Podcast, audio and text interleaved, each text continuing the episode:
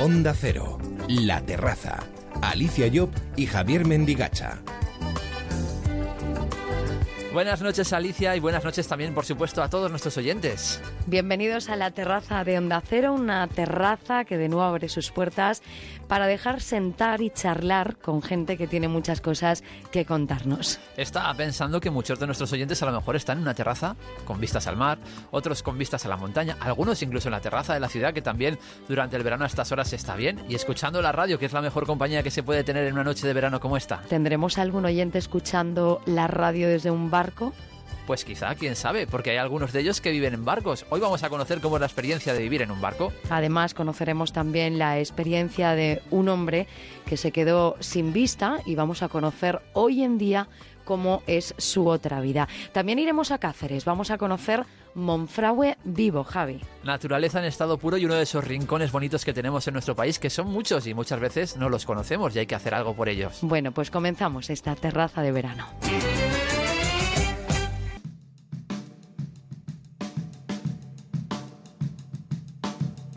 Alicia Job y Javier Mendigacha en la terraza de Onda Cero. Abrimos nuestra terraza con vistas ahora mismo a otro de nuestros pulmones verdes. Respiramos aire puro e inundamos este tiempo de radio con el sonido de la naturaleza, Javi. El lugar que visitamos hoy es reconocido por la UNESCO como Reserva de la Biosfera y además es uno de los 15 parques nacionales que existen en España. Monfragüe Vivo está ubicado en la provincia de Cáceres. Su superficie se extiende por siete poblaciones, entre ellas Malpartida de Plasencia, Casas de Mirabete, Toril o Serrejón, entre muchas otras localidades. Para conocer este lugar, que nos ofrece imágenes y estampas de ensueño, por cierto, hablamos con el monitor ambiental José María Jiménez. José María, buenas noches. Buenas noches.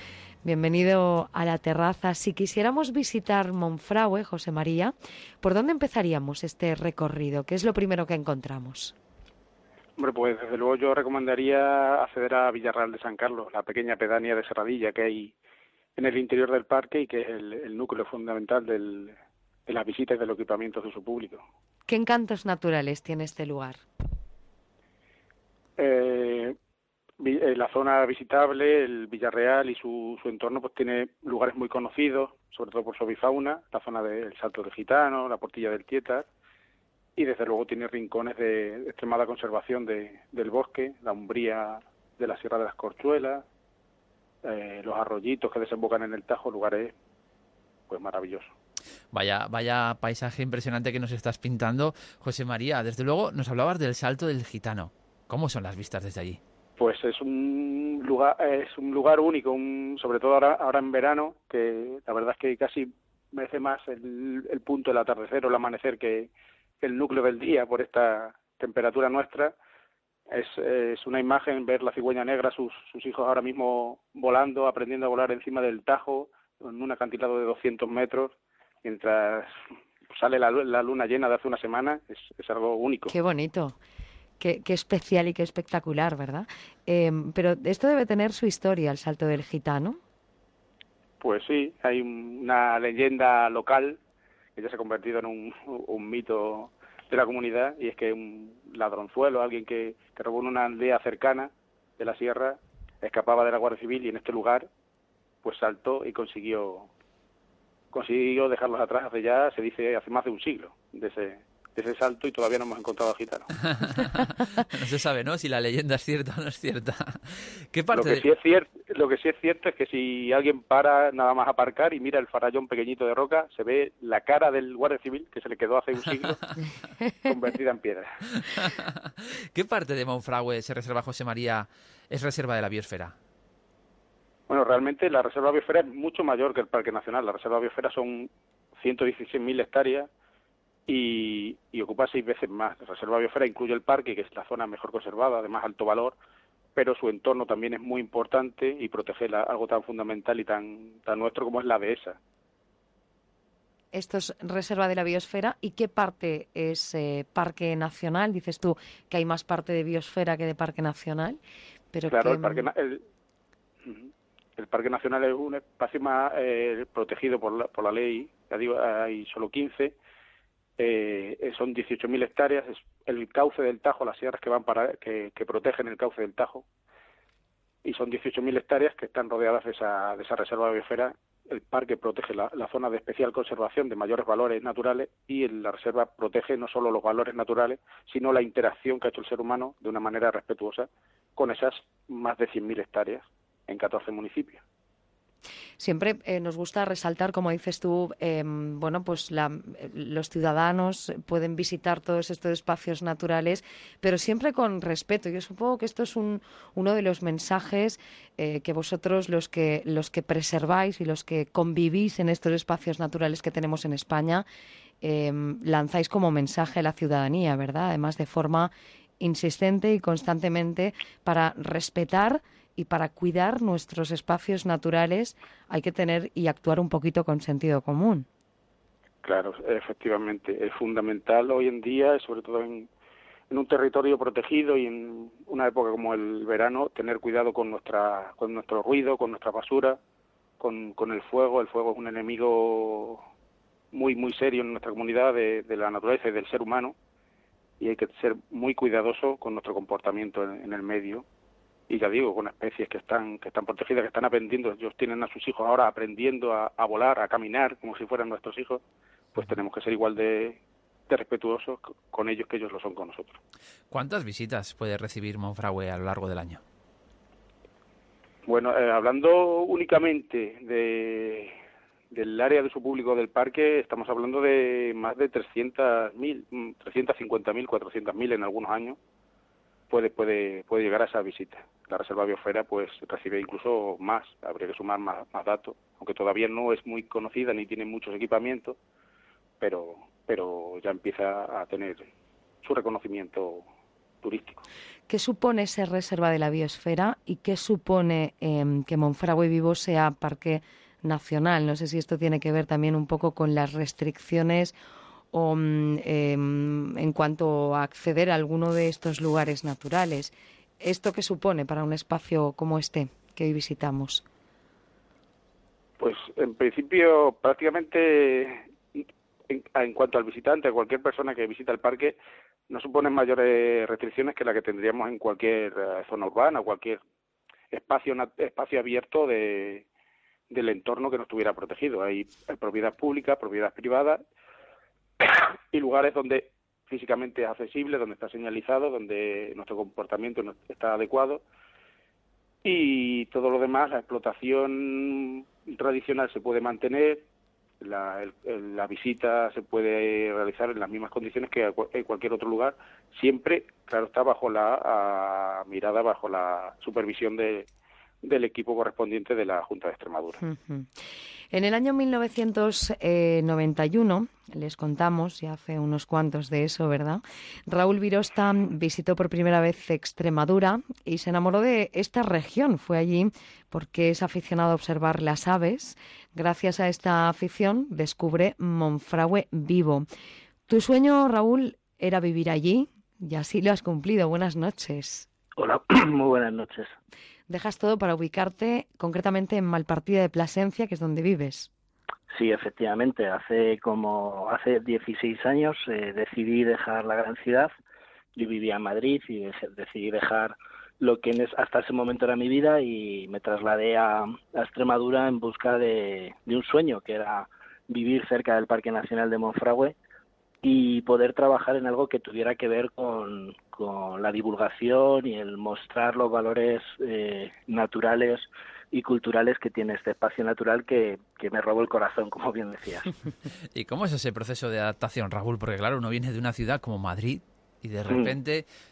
Mucha tranquilidad alrededor, supongo que hay comparado con lo que estás acostumbrado. Y, supongo que a lo mejor te tienes que acostumbrar a, pues, a otro tipo de comodidades que no tienes ahí, que tenías en la ciudad. Pero claro, es, al final es una cosa que te, te, te, compensa por la calidad de vida que ganas, entiendo. Sí, efectivamente, eh, no es un proceso del todo fácil. Yo, eh, aún estando convencido de querer, de querer vivir en el medio rural y, como os decía, en, eh, cerca de Monfragüe, eh, uno pues eh, arrastra pues eh, los ritmos de, la gran ciudad ¿no? y cuando llegas a un entorno mucho más pequeño, pues estos ritmos tienen que ir reduciéndose y adaptándose a otra forma de vivir, ¿no? Eh, es cierto que, a veces echo de menos eh, pues la oferta cultural que ofrecen las grandes ciudades, pero a cambio tengo la naturaleza según salgo de mi casa, ¿no? Y eso es un privilegio que a la gente que nos gusta la naturaleza, eh, pues nos otorga, nos otorga lo que somos, ¿no? Nos otorga nuestra nuestra capacidad de vivir y de vivir ilusionados en un entorno al que del que formamos parte y al que amamos.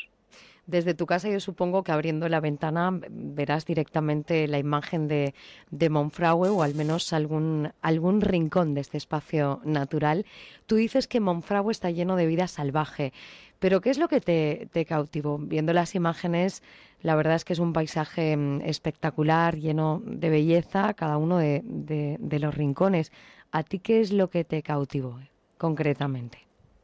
Pues eh, como has comentado en, la introducción que hacías eh, sobre, sobre mí, em, a mí me enseñaron, yo, llegué a Extremadura por primera vez eh, pues en el año 91, gracias a unos amigos que, que conocían Extremadura, yo no había pisado estas tierras, y estos amigos me llevaron al Salto del Gitano, que, ya, ya, habéis hablado de él, de este gran farallón de cuarcita de más de 200 metros de, desnivel, donde viven más de 100 parejas de buitre leonado, donde actualmente hay entre 3, 5 parejas de cigüeña negra, con peregrino, águila real, etcétera, un montón de aves. Y yo recuerdo perfectamente cómo me senté en unas, en unas rocas, me dieron unos primáticos, yo miré al, cortado del Salto del Gitano y lo vi lleno de vida. O sea, eh, era una roca absolutamente vivo porque ahí estaban todas esas aves. De ahí el nombre de la empresa, Monfragüe Vivo, eh, de ese recuerdo, de ese recuerdo inicial en el cual eh, yo me quedo mm, maravillado con que esa roca cobra vida a través de sus aves, ¿no? Y mm, recuerdo también en ese viaje eh, cómo vi por primera vez cigüeña negra en el Parque Nacional, la había visto anteriormente en la Comunidad de Madrid, pero en el Parque Nacional en ese viaje veo por primera vez la cigüeña negra y es una imagen de, de, tal belleza esta ave que es una imagen que, que, se quedó grabada en mi retina y de hecho es, el logotipo de forma parte del logotipo de mi, de mi empresa no y, y eh, Monfragüe siempre me ha, me ha sorprendido por, por ser un espacio donde se puede observar fauna salvaje de forma más sencilla que en otros espacios naturales de la península ibérica. Y eso es lo que mm, eh, me atrajo y, lo, y, en eso basamos principalmente la actividad empresarial que, realizamos actualmente. Raúl, nos estás hablando de, pues eso, de todas las maravillas que te cautivaron de Monfragüe, pero nos has nombrado unas cuantas, pero ¿cuál es la riqueza natural del paisaje? Pues el, eh, el, por un lado, Monfragüe, como os decía, eh, es uno de los mejores rincones de, Europa para observar aves y ahí hay que citar siempre a la colonia de buitre negro, que es la mayor colonia eh, actualmente que existe en el mundo. por otro lado, la, los águilas imperiales, que tenemos la mayor densidad también mundial y, cigüeña negra. Esas tres especies son de, tres de los objetivos de viaje de la mayoría de los turistas que se acercan al Parque Nacional de Monfragüe. Pero tenemos la mejor representación seguramente de toda Europa en cuanto, en cuanto a diversidad de, aves rapaces. Dicho esto, eh, sí que me gustaría también incidir en el hecho del paisaje, como bien me preguntabas. Monfragüe Vivo es la mayor extensión de bosque mediterráneo que existe en el mundo y seguramente la, mejor representación en cuanto a valores ecológicos de los bosques mediterráneos que tenemos en, la península ibérica, que es el principal ecosistema eh, que podemos encontrar en la península ibérica. Eh, existen lugares, rincones, donde eh, uno puede estar encima de la Sierra de las Corchuelas y ver eh, cómo la vista se pierde en, una mancha cerrada de bosque mediterráneo donde hace mucho tiempo que el hombre no interviene y por lo tanto se convierten en bosques prácticamente eh, naturales, o sea, con, salvajes, ¿no?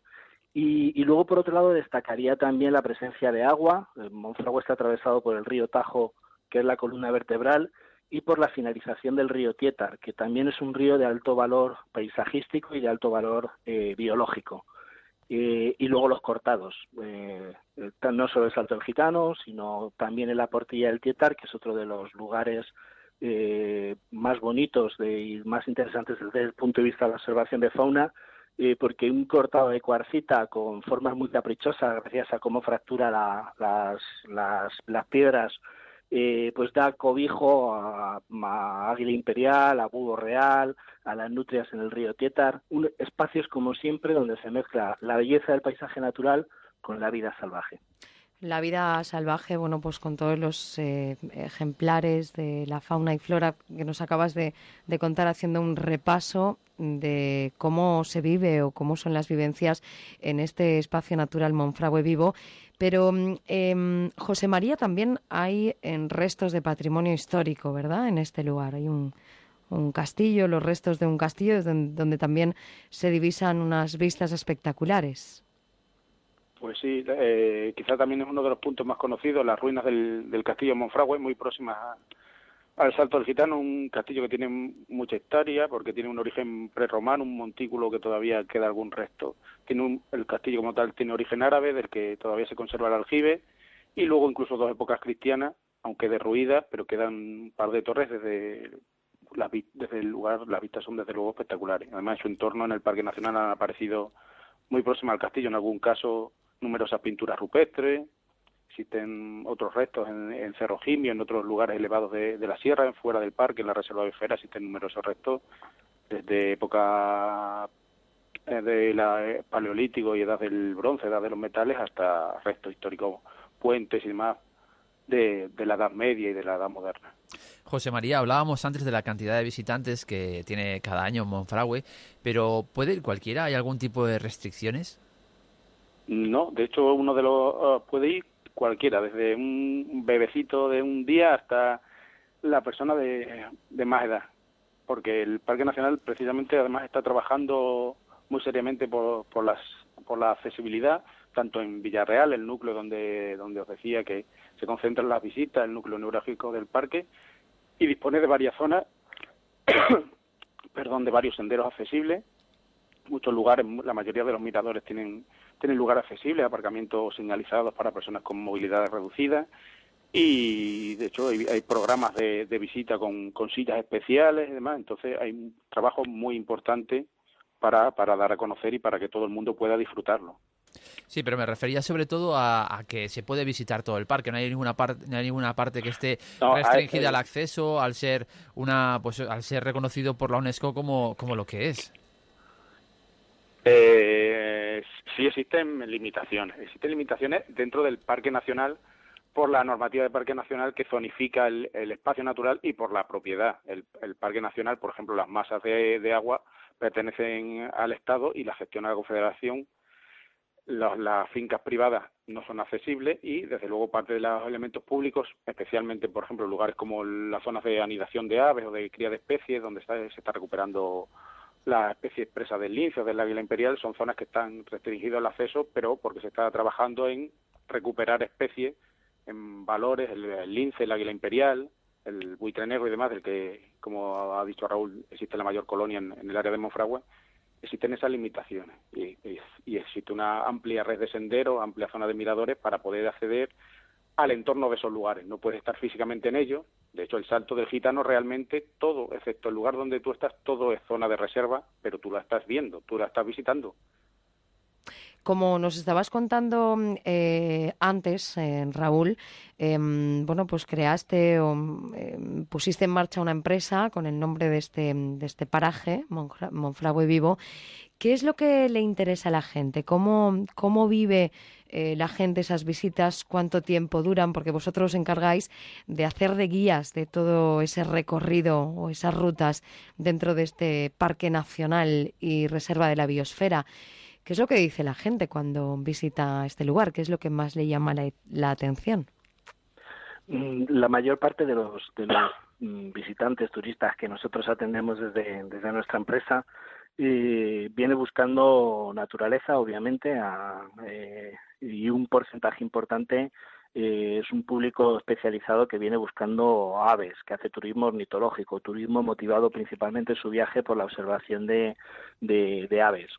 Eh, pero por otro lado, pues tenemos un, turista eh, más genérico que lo que viene buscando es naturaleza en general.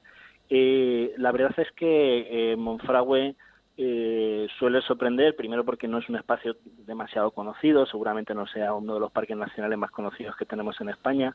Extremadura sigue siendo una región eh, que posiblemente no, no ocupa el, el, puesto que le, que le correspondería por valores en cuanto al ranking turístico y cuando llegan a, muchas veces los turistas a, Extremadura y a Monfragüe eh, vienen con una idea preconcebida que, que, se les que se les desmonta una vez que, que, han llegado, porque mm, habitualmente la gente piensa que Extremadura es una tierra seca, es una tierra pobre, y cuando llega a Extremadura y llega y entra por Monfragüe eh, ve todo lo contrario, eh, laderas llenas de vegetación, eh, mucho agua por la presencia del río Tajo y el río Tietar, eh, y un espacio lleno de vida, como, como, os decía. De manera que eso suele llevar una, una impresión eh, muy positiva eh, y casi una nueva imagen de, de, Extremadura y de Monfragüe eh, diferente a la que a la que traían.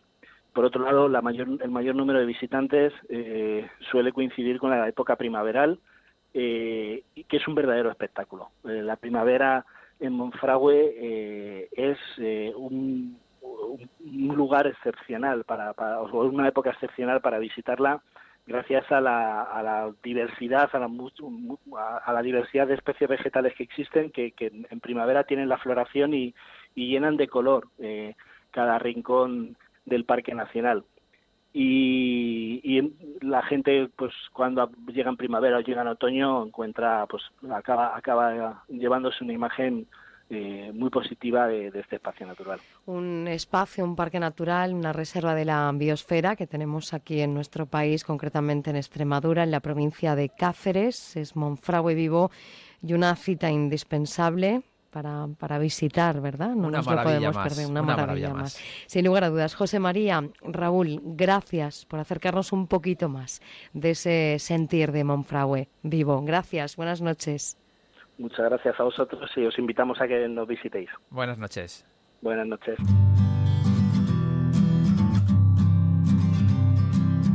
Alicia Job y Javier Mendigacha en la terraza de Onda Cero. Muchas veces, Alicia, tenemos la vida llena de planes futuros, ¿verdad? No pensamos que nos va a ocurrir nada, pero de repente puede suceder algo en la vida que te lo cambia todo. Precisamente eso mismo es lo que les ocurre a muchas personas cada año al perder la visión.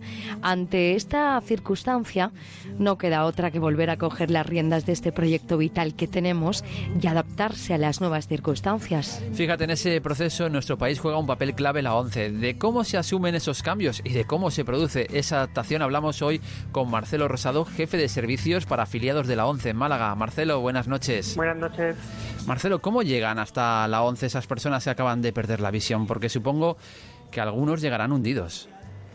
Sí, la verdad es que la mayoría de la gente, hombre, llega, suele llegar más. Después también depende mucho eh, en qué circunstancias tenga cada uno. No es lo mismo la persona que veía perfectamente y de pronto se ha quedado ciega total, que la persona que ha ido sufriendo una degeneración paulatina y se ha ido adaptando un poco a sus condiciones visuales. No es lo mismo una persona mayor que una persona joven. Entonces, bueno, mm, varía, varía mucho. ¿Cuáles son los primeros pasos, Marcelo, que hay que dar para adaptarse a las nuevas circunstancias? Bueno, nosotros la ONCE, para mí, un, día muy importante, un acto muy importante es cuando eh, viene una persona, solicita bueno, mm, solicita, hace los trámites para la, afiliación, se, se, le hace la valoración médica y desde la ONCE pues se dictamina que esta persona cumple con los requisitos de, para ser afiliado y se le afilia. Entonces, a partir de ahí, una vez que pasa a pertenecer a la ONCE, eh, para mí es muy importante el primer contacto que tenemos con ellos. Nosotros, eh, a nivel, la ONCE a nivel nacional, pues hacemos un, un acto siempre en cada centro se hacen actos de acogida institucional que le llamamos, que es nos sentamos con el afiliado o los afiliados que, que han entrado nuevos y tenemos un primer contacto personal, nos, presentamos, nos conocemos personalmente y le presentamos a la ONCE, aunque todo el mundo realmente conoce la ONCE, pero mm, para que sí que sepan más en, en, función de sus necesidades en qué les vamos a poder ayudar. Pues para mí ese acto es fundamental porque ahí al margen de explicarle eh, un poco el tema de la historia de la ONCE, cómo trabajamos, qué servicios son los que los que damos, eh, para mí es muy importante dentro de toda la información que le damos en el acto de acogida es que al menos salgan ese día con, con la idea de casi todos entran pensando que su vida ha cambiado y que ya todas las cosas que antes hacían ya no pueden hacerlas. Y yo por lo menos me marco como objetivo que salgan con la idea de que pueden volver a hacer las mismas cosas que hacían antes, prácticamente la gran mayoría de las cosas que hacían antes y que nosotros les vamos a ayudar a ellos. Lo único que eh, la harán de manera diferente. Aquellas personas pues, que me vienen mucho, no por poner un ejemplo, mm, pues, mm, que son grandes lectores y te dicen en la acogida, es que yo ya no voy a poder leer. Nosotros para eso le damos alternativas. La ONCE mismo cuenta con una biblioteca digital en donde eh, hay audiolibros y tenemos unas 50.000 obras. O yo es que a mí me gustaba pasear, salir y ya no lo puedo hacer. Por eso eh, le explico que a través del servicio de rehabilitación va a poder volver a salir, va a volver a poder ir recuperando esa normalidad. Entonces, en ese acto de acogida es un poco el, el principal objetivo que me marco, ¿no? Que al menos salgan con la idea de, bueno, que la, cosa no era tan mal como ellos creían y que hay esperanza y que detrás trabajando y con los técnicos de la ONCE pues se puede retomar esa normalidad. ¿no? En muchas cosas, Marcelo, es como volver a tener que aprender todo de nuevo, porque, por ejemplo, lo que nos comentabas, leer, ¿cómo se aprende a, leer con los dedos? Una persona que, que no lo ha hecho nunca y que le pilla ya con una edad adulta. Claro, eh, aquí se dan dos, dos, circunstancias. Bueno, por un lado, aquellas personas, evidentemente, que quieren nosotros eh, ofrecemos las clases de braille a todas las personas que están interesadas y por poner el caso un poco más radical, ¿no? Una persona que ha perdido la vista totalmente, porque eh, también entre personas con, déficit visual que también a través del servicio de rehabilitación visual y con ciertas ayudas ópticas pues pueden desenvolverse más o menos bien con ampliación de pantalla o ampliación de caracteres y demás. Pero por poner el caso de la persona que pierde totalmente la vista, bueno, nosotros ofrecemos la posibilidad, por supuesto, de, aprender braille, pero también eh, es verdad que el braille a una edad avanzada, el coger destreza, a lo mejor para leer una nota, para leer una etiqueta, se puede conseguir bien y para leer a lo mejor un libro pues puede llevar más tiempo y puede ser en algunos casos más complicado. Pero es que no es la única alternativa que hay de lectura. Aquellas personas que quieren leer, existe, como comentaba antes, la posibilidad de los audiolibros. La ONCE tiene libros grabados por profesionales y estamos hablando de una biblioteca digital que tenemos en la web de la ONCE para uso exclusivo de afiliados que anda alrededor de las 50.000 obras, o sea que es una biblioteca muy importante. También a través de lo que es la tecnología se puede acceder a la lectura de libros digitales. Entonces, hay, hay muchas alternativas y lo importante es ver mm, según la cada persona pues qué, qué alternativa es la que mejor le viene no y ese tipo de cosas las que las que trabajamos las que trabajamos con los distintos profesionales del ANCE, del área de tecnología, del área de educativa, etcétera, etcétera. Una de las cuestiones, em, u otra de las cuestiones que también deben preocupar a las personas que han perdido la vista, debe ser poder eh, recuperar autonomía de movimiento. ¿Qué proceso hay que seguir para poder lograr que la persona pueda manejarse sola por la calle o, incluso desarrollar su día a día sin ayuda de nadie que le guíe? Mm. Nosotros tenemos un servicio que es el servicio de rehabilitación que digamos que tenemos por un lado lo que sería el trabajo de rehabilitación visual, en donde a través de un protocolo que tenemos establecido, el afiliado pasaría por el oftalmólogo, por la óptica y por el técnico de rehabilitación. Y con este servicio lo que buscamos que aquellas personas que tienen un pequeño resto visual eh, que puede ser aprovechable eh, en función también de sus necesidades, siendo una atención muy personalizada, vemos qué tipo de ayuda le pueden beneficiar pues para que puedan aprovechar al máximo ese resto visual. No es lo mismo una persona que eh, está estudiando que necesitará que una persona mayor que a lo mejor lo que quiere es poder ver los números del teléfono y ver la televisión y hacer algunas determinadas cosas en, en casa, ¿no? Entonces, mmm, depende mucho de la necesidad y de las circunstancias visuales y a través del servicio de rehabilitación visual y con las ayudas ópticas que hoy día, pues podemos ayudarles a que le saquen un mayor rendimiento y puedan coger esa autonomía. Y para aquellos casos en donde la persona ve muy, muy poquito o no ve nada, eh, trabajamos desde el área de rehabilitación en lo que es el programa de autonomía y ahí pues sobre todo el, aprendizaje del manejo del bastón. Entonces pues el técnico empieza a darle clase al afiliado de cuál es la técnica para manejar un bastón correctamente y después los itinerarios que, que necesita esa persona afiliada asiduamente eh, para realizar, ¿no? Pues, en función de qué itinerarios, pues se da clase primero a lo mejor en un, sitio cerrado para coger la, la destreza del bastón y después pues en el itinerario que, que el afiliado necesite y diga que él que es el, su itinerario habitual. Y después está también, una vez que la persona ha cogido destreza con el bastón, está la opción también de solicitar un perro guía, eh, que bueno, es otra alternativa para la, para la movilidad que ofrece también determinadas ventajas. Esto es lo que eh, le íbamos a preguntar precisamente, Marcelo, porque muchos optan por esta opción, por un perro guía, pero ¿cómo se adiestran estos animales? ¿Puede tener todo el mundo o contar todo el mundo con uno?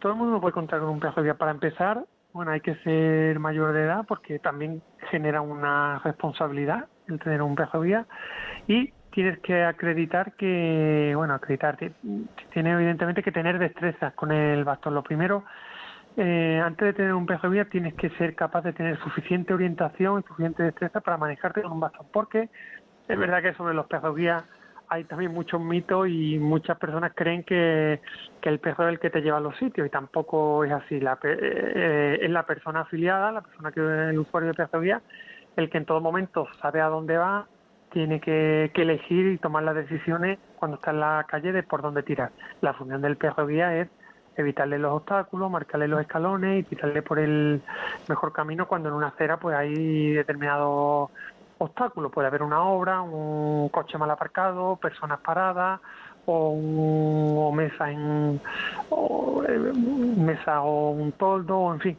todos los obstáculos que, que pueda haber. ¿no? Esa es un poco la, función del peaje. Entonces, para que una persona pueda manejar un peaje vía pueda disponer de él tiene que, tener orientación y movilidad y tiene que saber manejar previamente el bastón. Ese es el requisito.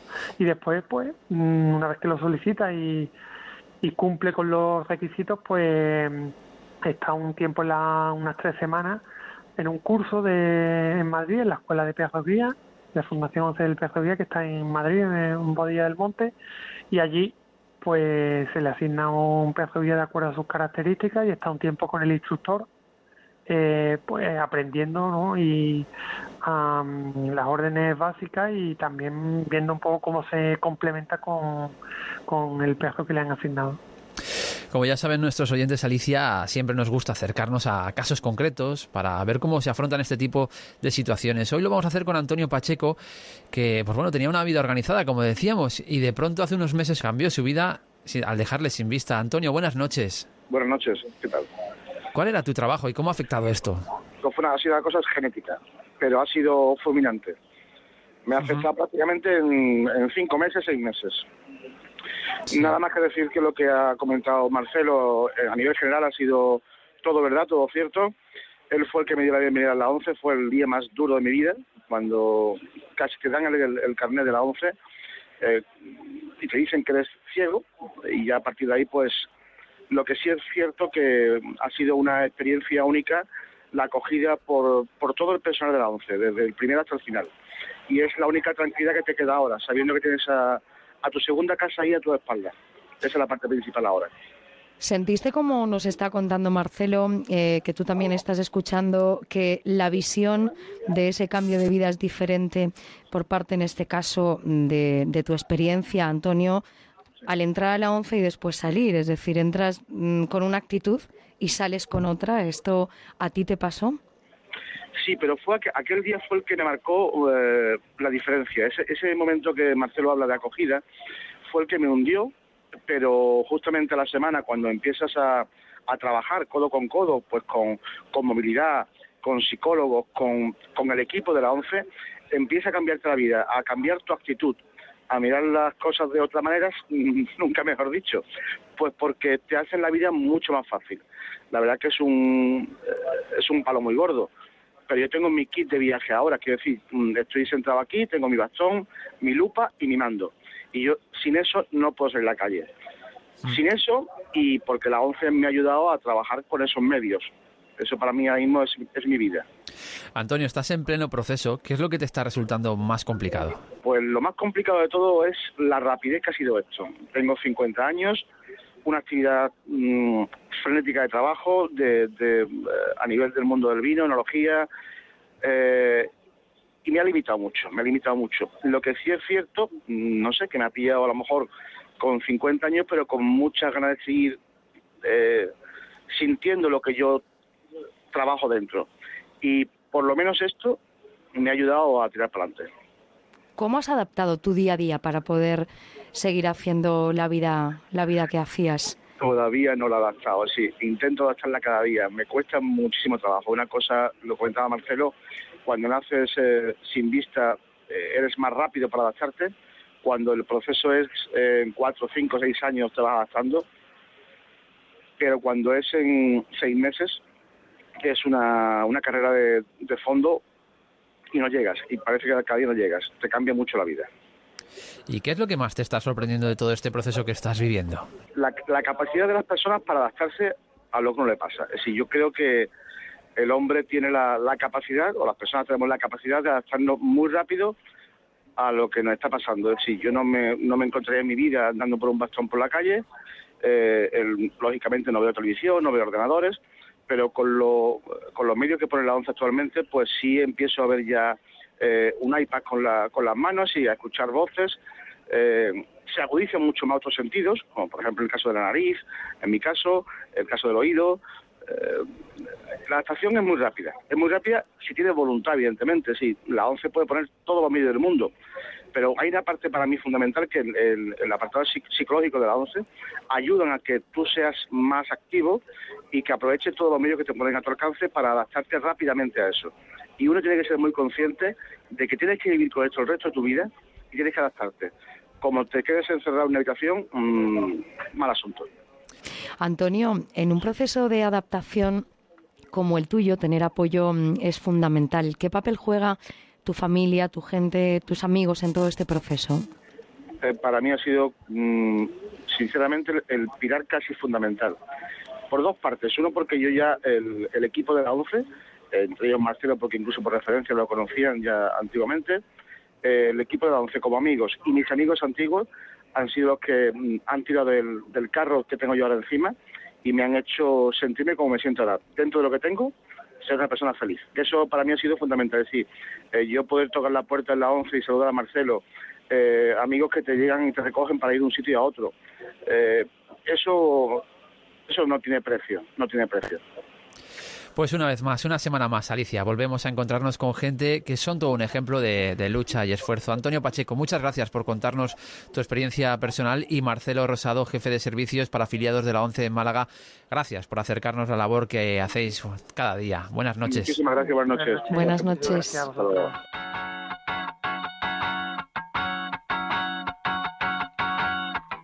En Onda Cero, estamos en la terraza con Alicia Job y Javier Mendigacha. ¿Cómo debe ser eso de vivir en un barco, Alicia? Pues a priori, Javi, yo creo que tiene que ser un sitio la mar de tranquilo, ¿verdad? Nunca mejor dicho. Desde luego, y es que hay puertos de todo el mundo que tienen auténticos barrios flotantes.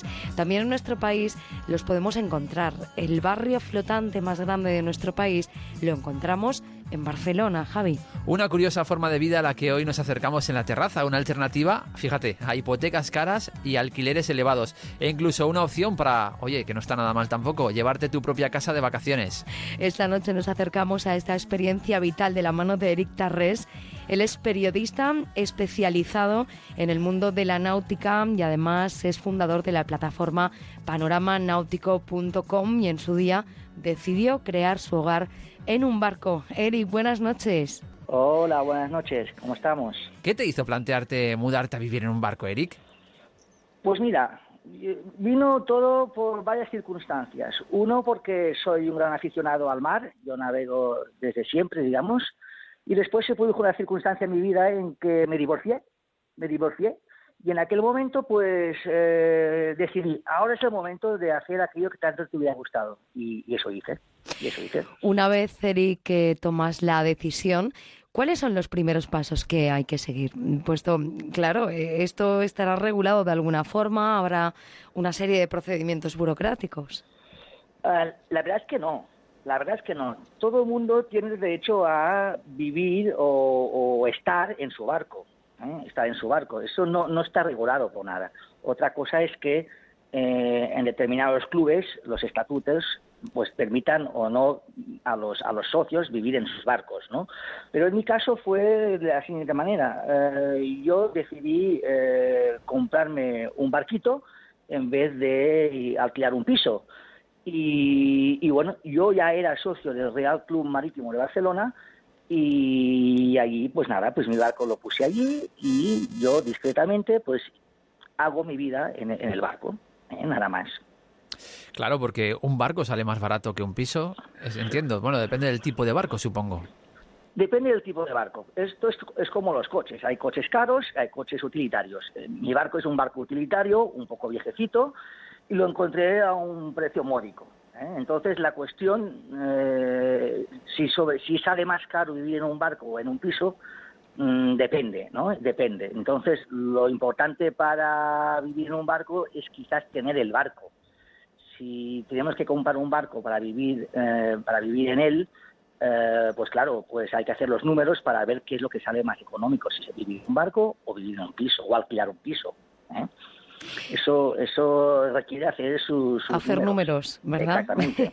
De todas formas, eh, Eric, en una vivienda normal tenemos una serie de servicios contratados, bueno, pues agua potable, electricidad. Claro, en un barco esto no es así. ¿Cómo se solventa todo esto, Eric? Pues mira, eh, vivir en un barco se representa que tú estás con tu barco eh, amarrado en una marina o en un club o en un puerto. Los puertos, marinas o clubes dan agua, bueno, dan agua, tienen un sistema de, de, de tú al barco le puedes eh, conectar al agua del, del, del, pantalán del club, ¿no? Y también suelen tener también las torretas de electricidad. Los pantalanes tienen una torreta con, su, con sus plomos, digámoslo así, y tú te enchufas a, a la corriente del club. Eh, la mayoría de los clubes y, y marinas tienen un contador, con lo cual al final pagas pues lo que pagarías en casa. ¿Eh? pagarás tu, tu agua y pagarás tu luz. Claro, y, el... y, también pagarás, perdona, y también pagarás pues el alquiler de ese amarre. De ese amarre. Efectivamente, a eso iba. ¿Cuánto puede costar el alquiler de un amarre? Porque realmente, realmente a lo mejor esto vendría a suponer algo parecido a un alquiler.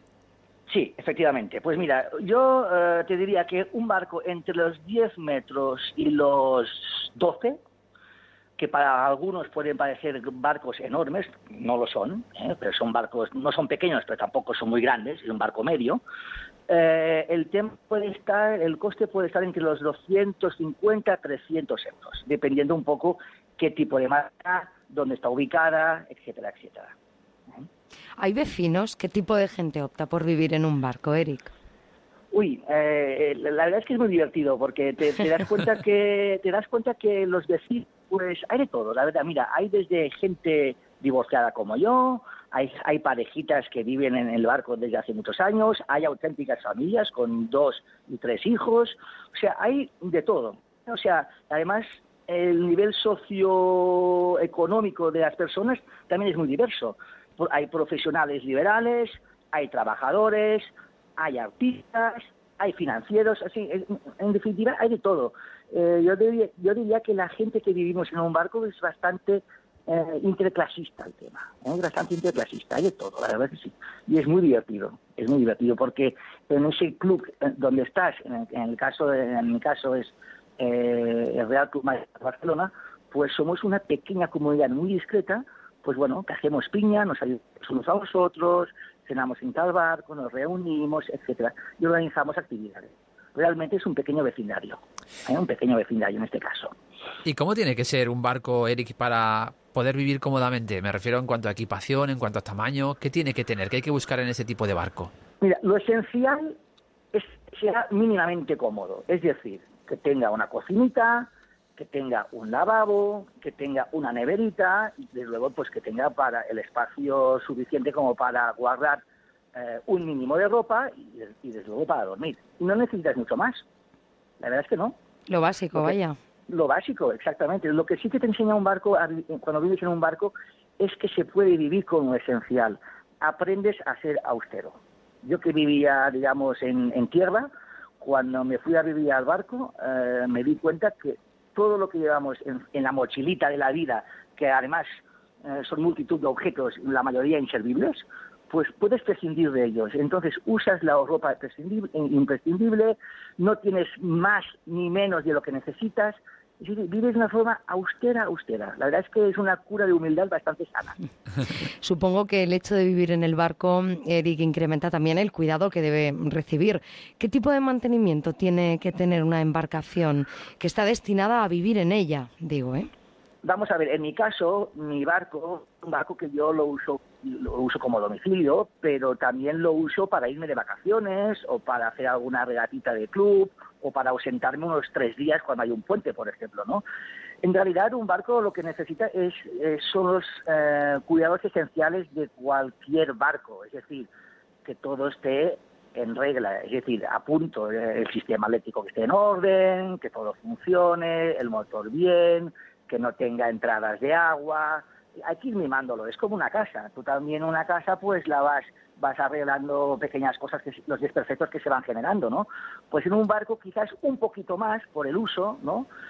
Pero tampoco demasiado más. Si todo lo tienes en orden, pues el barco se mantiene bien. Eso es lo que decimos siempre, una casa cerrada se, se desmorona antes que una casa que tiene vida. Pues en los barcos sucede exactamente lo mismo. Pero ¿hace falta tener algún tipo de titulación para vivir en el barco o cualquiera puede vivir? Alicia y yo que no tenemos ni idea de manejar un barco, ¿podemos irnos a vivir a un barco? A ver, a ver yo creo que debemos eh, entender que para vivir en un barco no hace falta titulación. ¿eh? No hace falta una titulación. Pero si tú tienes un barco, lo más probable es que además de vivir en él, lo quieras usar. Porque vivir en un barco es como vivir en un barco y no usarlo es como vivir en una barcaza. ¿eh? En definitiva, eh, la gente que vive como yo, que además navegamos, pues mm, para navegar sí necesitas esas titulaciones náuticas. Ahora, la gente que vive en un barco y no lo saca nunca, que es una opción, no digo, no digo que no, pero es más bien un poco triste, eh, pues no necesitaría titulación, claro que no. Pero todo esto es tan bonito como nos cuentas, Eric, porque supongo que tiene que haber momentos duros. Hombre, el invierno no, tiene que ser agradable en el barco, ¿o sí? Pues mira, es muy agradable, es muy agradable, eh, en el sentido de que eh, primero que estás rodeado de una pequeña comunidad de gente que hace lo mismo que tú. Segundo, que en tu barco, si lo tienes apañado, lo tienes cuidado, pues mm, no, no, no se pasa ni frío ni tienes humedad porque nosotros tenemos nuestra estufita y, y, digamos estamos calentitos en el barco. O sea, no, es que vivamos eh, eh, en una en una choza, es realmente como vivir en una pequeña roulotte, una pequeña en el mar, por ejemplo, con todas las comodidades. O sea, en realidad es una casita, una cabañita, como dirían los niños, en la que vives, pero ojo, con todas las comodidades. Tienes tu lavabo, tienes tu agua corriente, tienes tu, tu, electricidad pues para, para ver la televisión, escuchar música, para que la, la, nevera que funciona, incluso congelador en mi caso. O sea, estamos muy bien. aparte tenemos pues, mm, pues nuestra estufa y, en los momentos rigurosos del invierno se enchufa la estufa una hora y llegas al barco y tienes el barco perfectamente calentito, con lo cual te vas a dormir en mangas de, en mangas de, camiseta. Hmm. ¿Tú hubieses podido vivir, Eric, en la zona de Barcelona que vives si no hubieses ido en un barco? Porque estás en pleno corazón de la ciudad.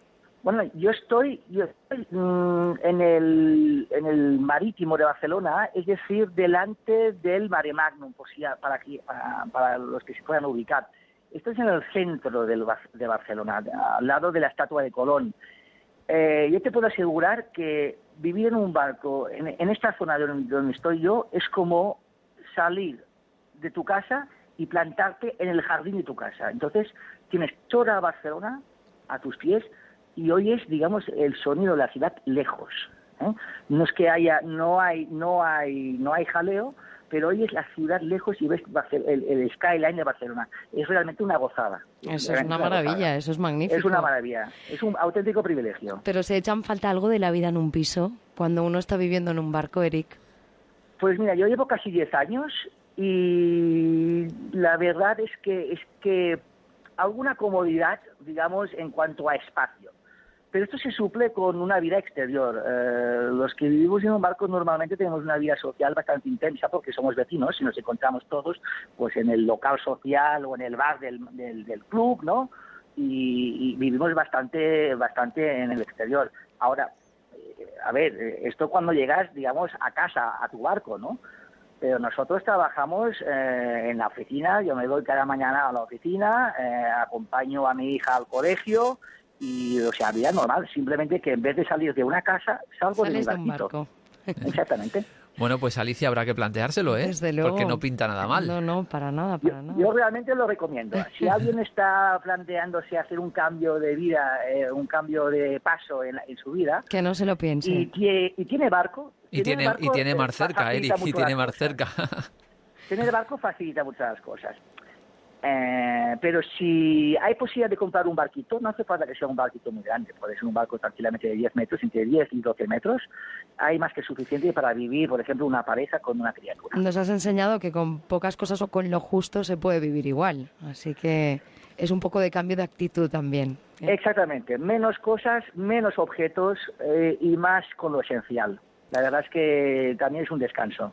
Pues oye, hoy hemos conocido una forma diferente de vivir de la, de la mano de Eric Tarrés. Muchas gracias, Eric, por contarnos tu experiencia. Pues nada, me alegro. Gracias por llamarme y animo a esas personas que lo pueden estar considerando, pues que no es tan difícil vivir en un barco. Buenas noches, Eric. buenas noches.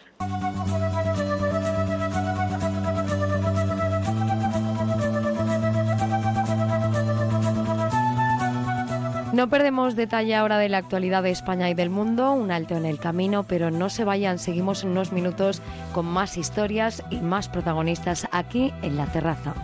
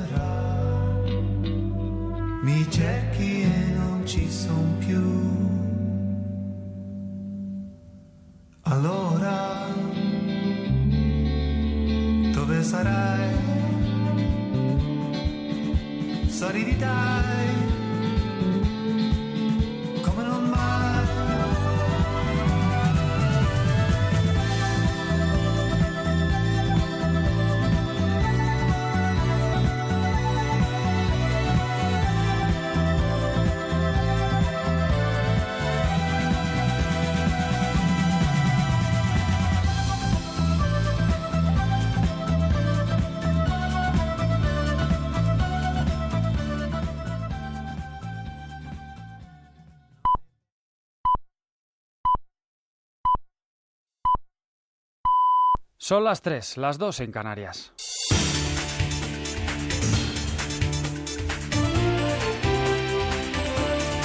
Noticias en Onda Cero.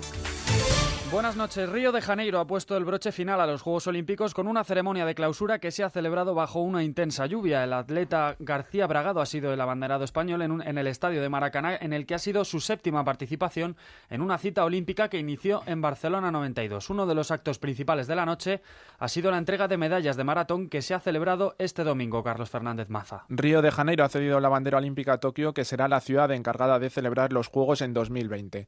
Por el estadio de Maracaná han desfilado las 200 siete delegaciones que han participado en la cita durante estos 17 días de competición. El público brasileño ha pitado a los políticos presentes cuando ha sonado el himno del COI, reflejando así el descontento social de una parte de la población. En cuanto a España, Mireia Belmonte ha sido una de las grandes atracciones de la delegación, que ha concluido en el puesto 14 del medallero con 7 oros, 4 platas y 6 bronces. Alejandro Blanco, presidente del Comité Olímpico Español, ha calificado de excelente la participación de los deportistas en los Juegos. Cuando vienen son los Juegos, lo importante es intentar conseguir la medalla, luego ya veremos cuál es el color. En este momento hemos tenido, llevamos seis deportistas que han conseguido medalla de oro, que es un resultado extraordinario, como decías, el mejor después de Barcelona, pero yo creo que todos aquellos que, han luchado por la medalla eh, también se merecen un reconocimiento y también los diplomas. No olvidemos que tenemos 35 diplomas, que significa estar entre los ocho mejores del mundo, sin contar las medallas, y creo que eso es muy importante.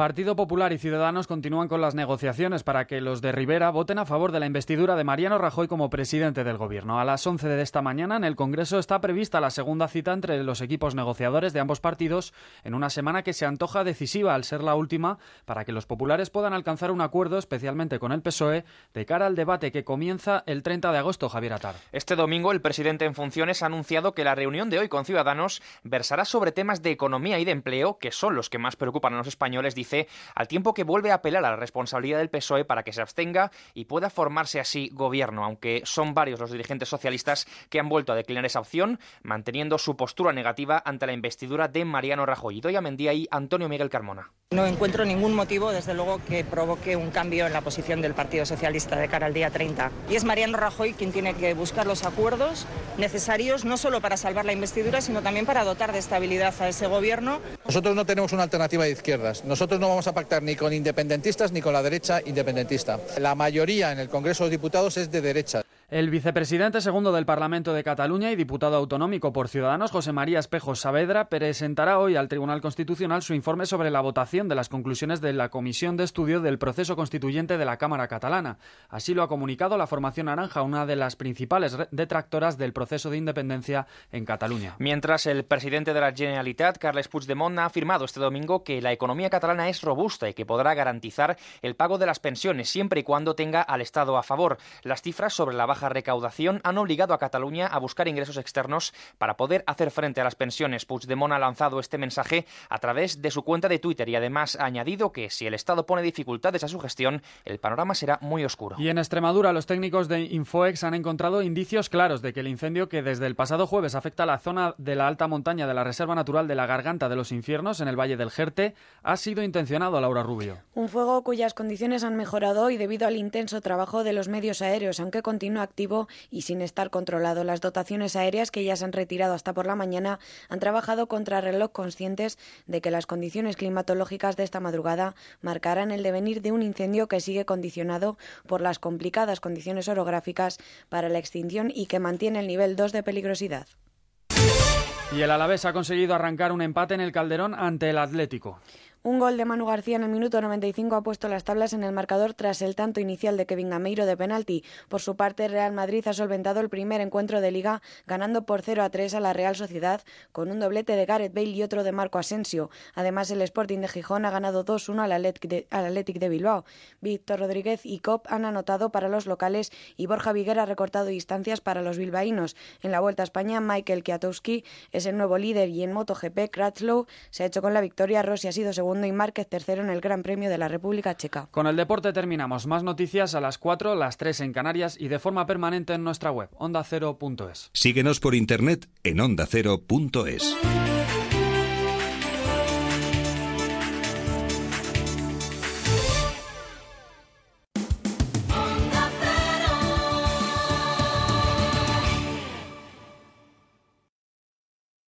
Las tardes de Arturo Tellez. Gelo en verano. Desde las 4, toda una tarde por delante. Actualidad, entrevistas y debate. Cocina, libros y tendencias. Cine en cuatro dimensiones. Deportes al sol. Guías de viaje por todo el país. Si quieres un rato entretenido con la radio, te proponemos Gelo en verano. Luz estival en la multitud de voces que escucharás con nosotros. Tenemos un verano y juntos le vamos a sacar partido. Gelo en verano. De lunes a viernes desde las 4 de la tarde con Arturo Tellez. Te mereces esta radio. Onda Cero, tu radio.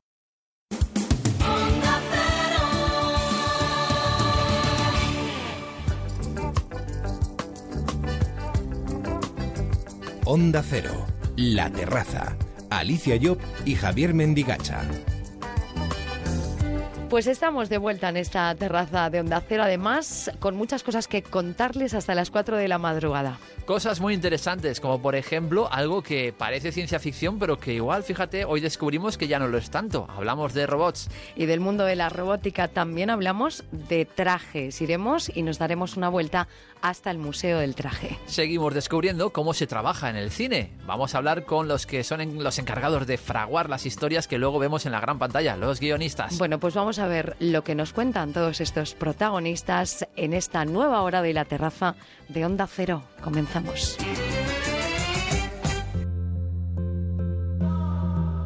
En Onda Cero estamos en La Terraza, con Alicia Job y Javier Mendigacha.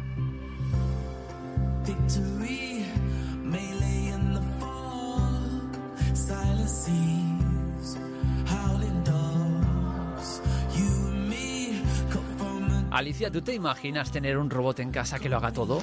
Pues ya me gustaría a mí. Pero ¿eh? así como en las, como, como en las películas, de estos que, ya me que dices, gustaría. Lo que pasa que esto parece que lo veamos un poco lejos y creo que está más cerca de lo que de lo que nos imaginamos, ¿verdad? Pues sí, pero es algo que hemos visto muchas veces en las películas de ciencia ficción y los robots pues parecía que tenían vida propia. Este es un mundo donde los avances cada vez están siendo mayores. La ciencia ficción de las películas parece que cada vez está más cerca de ser una realidad. Hoy en nuestro apartado de ciencia nos acercamos al mundo de los robots. Lo hacemos de la mano de Enric Cervera, investigador del Laboratorio de Robótica Inteligente de la Universidad Jaume I de Castellón. Enrique, buenas noches. Hola, buenas noches. ¿Qué es exactamente un robot? Bueno, eh, es una máquina, no hay que olvidarlo, pero es una máquina que es capaz de hacer cosas eh, complejas prácticamente como si las pueden hacer las personas. Vamos, una máquina que es capaz de ser inteligente. Hasta ahora hemos visto, Enrique, cómo los robots se aplicaban sobre todo pues en la industria principalmente, ¿no? Pero poco a poco eh, dicen que van a formar parte de nuestra vida cotidiana. ¿Hacia dónde se encamina ahora mismo el futuro en la robótica? Sí, los robots van, van a invadir nuestras casas, pero bueno, en el, en el buen Ah, dicho sentido así, de la dicho palabra. así suena regular. no nos van a echar de ellas, esperemos. Pero sí que es verdad que empezaron en la industria y hoy están muy consolidados en cualquier eh, gran industria. Pues, por ejemplo, la del automóvil es impensable ya fabricar algo sin, sin robots, sin este tipo de maquinaria. Pero sí que es verdad que hace pues unos pocos años que los robots se van abriendo paso y no sé ya no ya no es tan tan raro encontrar alguno por ejemplo pues el caso de- del, del aspirador del, del Rumba que ha sido todo un éxito claro a lo mejor ya no lo consideramos un robot lo consideramos un aspirador que anda solo pero bueno para hacer eso pues tiene que tener un, un mínimo de, capacidad no de, de saber por dónde va si no no sería muy útil Claro, ¿qué diferencia hay? Me surge la pregunta a raíz de lo que estás diciendo entre una máquina normal, lo que podemos entender que es una máquina, y un robot. Pues una máquina yo creo que está programada para hacer una determinada cosa y ya está. Y si algo se sale de la rutina, pues la máquina se parará y punto. O, nos hará algún destrozo, quién sabe. Si una lavadora, por ejemplo, pues eh, se avería, pues nos lo pone perdido de agua. Un robot se supone que es capaz de reaccionar y decidir por su cuenta, que tiene esa, esa mínima capacidad, algo de, de inteligencia pues para ver mm, tomar alguna decisión y pues en su caso pues bueno si algo no es capaz de hacerlo pues se parará y no nos hará ningún destrozo pero en principio lo podemos dejar para que él de forma autónoma pues pueda realizar su tarea. Yo creo que esa es la capacidad. De hecho también le llamamos a algunas máquinas inteligentes no pues cuando van un poquito más allá en esas prestaciones.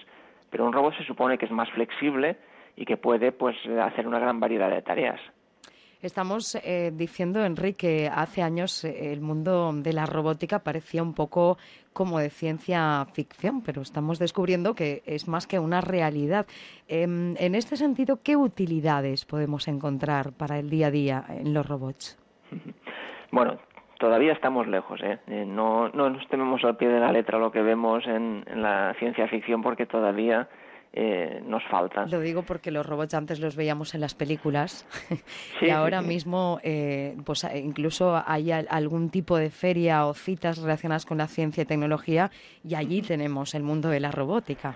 Sí, sí, sí, los podemos ver en, las noticias. Eh, hay, algunos robots pues que, aunque todavía no hayan llegado al gran público, pero a nivel de investigación o a nivel de, de centros así avanzados, pues están haciendo grandes cosas. Mm, yo no veo todavía porque todavía está a un, un punto que son muy caros y, complejos, pero un robot tipo un humanoide como una persona metálica, eso sí que se está consiguiendo a nivel de investigación pero claro, de ahí dar el salto al, al consumo no todavía pues eh, quizá falte un tiempo. Pero sí eh, podemos encontrar robots pues por ejemplo que puedan reemplazar casi pues a, a un bombero o a, una, a un policía pues a la hora de ir a desactivar un explosivo.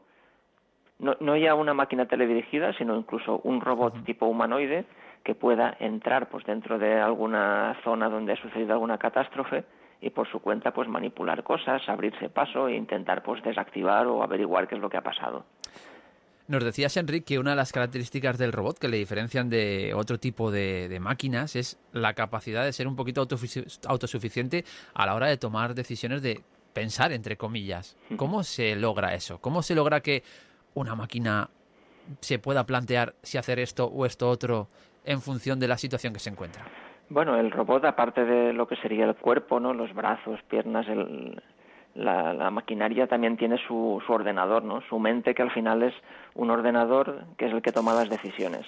Y con la potencia que tenemos hoy en día en los ordenadores, pues cada vez es más factible diseñar algoritmos pues que puedan tomar esas decisiones, que en base a la información que le llega de sus sensores, de sus cámaras y de la experiencia pues que ha aprendido, pueda eh, reaccionar eso y tomar decisiones que, que también podrían ser pues como las de una persona experta en el tema. A nadie le sorprende ya ¿no? que un ordenador derrote a cualquiera al ajedrez o a juegos de este estilo. Pues eh, incluso ahora pues vemos que ordenadores que ya son capaces de procesar pues el, el lenguaje y responder a preguntas naturales, pues también tienen toda esa inteligencia que es en, en parte por la cantidad de información que pueden almacenar. El robot, aparte de toda esa información, tiene también pues su relación con el entorno, pues sus cámaras, sensores que le dan información de temperatura, de la presión, de muchos tipos de magnitudes y con todo eso pues se puede procesar y tomar esas decisiones. No es tan fácil de todas formas, de todavía. Jugar al ajedrez, por ejemplo, es relativamente fácil, porque hay unas piezas, se mueven y ya está. Desenvolverse en el mundo real, pues afortunadamente es difícil, digo afortunadamente porque así pues las personas todavía tenemos una ventaja sobre los robots. ¿En qué lugar se encuentra nuestro país en este mundo de la robótica? Ustedes que están, bueno, pues metidos en esto y, están en este mundo y en un laboratorio concretamente, Enrique Cervera, de robótica aquí en España. Hombre, pues dentro de lo que cabe estamos bastante bien situados. Digo, dentro de lo que cabe, pues, pues, por debido al poco presupuesto, pues, que se destina a la investigación, desgraciadamente pues eh, con los medios que tenemos pues intentamos pues jugar ¿no? en la primera división pues eh, codearnos con laboratorios de todo el mundo. Y de hecho pues vamos a, congresos en, en, otros países en América en Asia pues publicamos en revistas de primer nivel eh, tenemos proyectos. Digamos que no tenemos ningún complejo lo que sí es que es verdad que a la hora luego de ver los medios y, y, comparar con lo que ves en otros sitios, pues la verdad es que sí que te da un poquillo de, joder, de envidia, ¿no? En ese sentido, pues eh, lo intentamos, ¿no? Pero bueno, con los medios que tenemos, pues hacemos lo que podemos. También hay que destacar, pues, que empresas, eh, sobre todo, pues, pequeñas y medianas, también están eh, haciendo sus cosas en España. No solamente es a nivel de universidad, sino que también hay empresas pues, que también se dedican a esto y también están jugando ¿no? en, las grandes ligas. Enrique, cuando hablamos de robots, enseguida saltan dos vertientes críticas. Por un lado, una que habla de que los robots van a suponer la eliminación de mucha mano de obra. No sé si eso se puede, eh, ese argumento se puede negar de alguna forma o, es así. Realmente el robot está encaminado a ir sustituyendo al hombre en la producción. No, es verdad, es verdad. Un robot está hecho para hacer un trabajo y que antes lo tendría que hacer alguien. Y está claro que cuando pones el robot, pues alguien deja de hacer ese trabajo. Se supone que la ventaja es que es un trabajo duro, repetitivo, aburrido y es, ahí es donde pues la persona se puede dedicar a otras cosas. Esa es un poco la idea, ¿no? para hacer un, para diseñar un robot hacen falta ingenieros, para mantenerlo también y, y programadores. Digamos que un robot no sale de la nada que al final el balance pues es positivo o negativo mm, pues es difícil calcularlo. Eh, pero yo yo creo que desgraciadamente no hay alternativa porque eh, al menos para ya digo tareas intensivas de mano de obra y sobre todo también tareas peligrosas donde realmente pues uno se está jugando el físico y si puede enviar una máquina pues eh, mejor no mejor para no poner en peligro a las personas yo creo que en el, en el fondo el balance es positivo vamos quiero creer eso. Y pues en fin eh, la revolución industrial también acarreó eso ahora esto también es una revolución más o menos y eh, tenemos que aprender a convivir con ella y pues buscar otras salidas pues para que claro las personas pues que se vean desfavorecidas por eso pues tengan alguna alternativa Enrique, eh, ¿qué hay de cierto en eso que se dice y de lo que también se ha hablado en muchas ocasiones, que em, este mundo podría dominar o los robots podrían dominar el mundo? ¿Qué hay de cierto en ello? ¿Llegaremos a ello? Esa es la otra crítica que, se les hace a los, a los robots. Ah, sí, sí, sí. Bueno, eh, ahí nosotros normalmente recibimos visitas también en los laboratorios, enseñamos los robots que tenemos aquí, que se supone que son súper avanzados. Y yo creo que la gente cuando sale pues se queda más tranquila, porque dice, pues sí, son muy avanzados, pero este robot, si le, lo desenchufas, ya no es ninguna amenaza. Esa es la primera. Hmm. Entonces, eh, no hay tanto peligro como eso que como, pues, bueno, cuando, que puedan cometer algún error, pues eso, por un fallo de programa o por lo que sea, pero vamos, no, no van a, a causar mucho más daño que, que cualquier otra máquina. Entonces, un robot, la, idea de un robot inteligente que pueda eso, eh, revelarse, ¿no? Y, tomar así pues las riendas, eso la verdad es que no, no es factible hoy por hoy. quizá un ordenador como los de 2001 o así, pues sí que pueda tomar control, no sé, de los sistemas que están controlados por ordenador en todo el mundo pero los robots hoy en día todavía son muy patosos para eso. o sea, que todavía queda, ¿no? Pero vamos a, lo, que nos imaginamos todos cuando hablamos de robots, porque tú dices la palabra robot y automáticamente te aparece una figura tipo Robocop o algo así, sí, sí, sí, sí, algo, algo así. ¿Esto llegará algún día? ¿Esto es factible a día de hoy? ¿Se, se, se está avanzando en este terreno? A ver, sí que hay, sí que hay. Uno puede ver vídeos en, en YouTube de robots eh, tipo soldado, sobre todo eh, algunas empresas eh, americanas pues están diseñando robots humanoides con una capacidad que te, te asusta, ¿no? Pero claro, esos robots, eh, una cosa es que estén en el laboratorio y los veas y otra cosa es que puedan salir a la calle.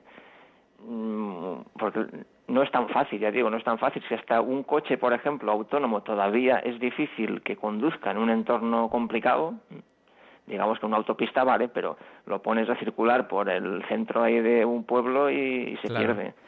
Un robot le pasa lo mismo.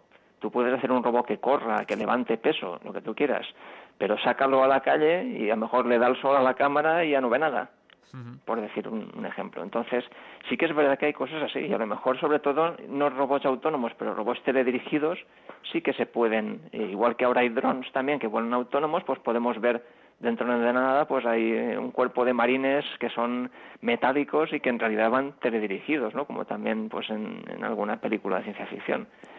Eso sí, eso sí que está, puede estar más cerca. Pero claro, ahí siempre hay detrás una persona que toma la decisión. El robot solo es, todavía muy complicado y yo no lo veo factible a medio plazo. Claro, es lo que dice usted. Todavía tenemos la potestad los humanos de apagar el robot y ahí se acaba, se acaba por el momento. El problema será cuando el robot controle el enchufe. Entonces... Sí, el problema es que a veces le des el botón y no te responda, como a veces algún aparato y demás. Enrique, no sé si una persona que se dedica al mundo de la robótica ¿Tiene algún utensilio en casa así, casero, que se haya hecho que, haya pensado, esto estaría bien? Ahora la verdad es que la, robótica se está popularizando mucho, hasta en el sentido de que incluso los niños pueden montarse cosas. Y eso, algún kit o incluso con las impresoras 3D y demás, se puede construir uno con, pocas piezas su robot. Pero yo sí que, si quieres que te diga la verdad, en mi casa no tengo ni el aspirador. Ah, pues, casa del herrero, ¿no? pues sí, mira, pues sí, me toca ir con la escoba. Y a la hora de construir un, un robot, ¿cuáles son los primeros eh, pasos? Porque, bueno, pues ahí esto lleva un trabajo importante, eh, Enrique.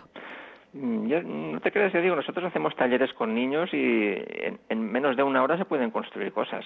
Claro, partiendo de las piezas adecuadas, ¿no? Pues un motorcito, una batería, un pequeño controlador con eso en muy poco rato puedes hacer casi pues como no un robot así grande pero un robot tipo cucaracha pues sí con eso eso puede ser divertido.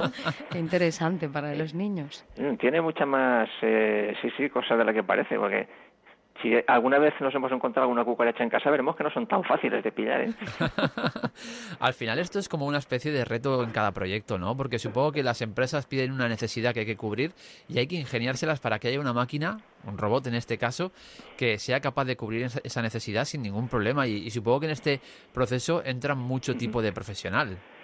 Sí, sí, claro. Aquí eh, hay muchas ramas de la ingeniería involucradas, desde el mecánico, el que de electrónica, el que combina un poco todo, el informático y cada vez más también incluso de ramas que parecen muy distintas como la psicología o la neurociencia que también tienen que aportar ahí su, su conocimiento, ¿no? Para, ¿En qué sentido? Claro, para saber cómo hay que programarlo, cómo tiene que reaccionar ese robot, incluso si me apuras hasta la estética, porque un robot que tenga que estar junto con las personas no tiene que asustarles ni parecerles raro, tiene que integrarse.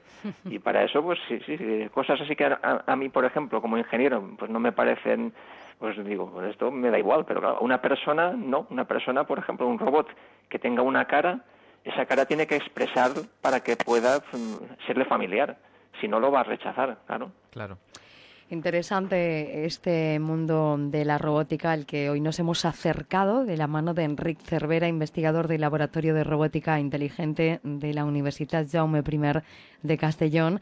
Enric Cervera, un placer. Muchas gracias, ha sido un placer también. Buenas noches. Buenas noches.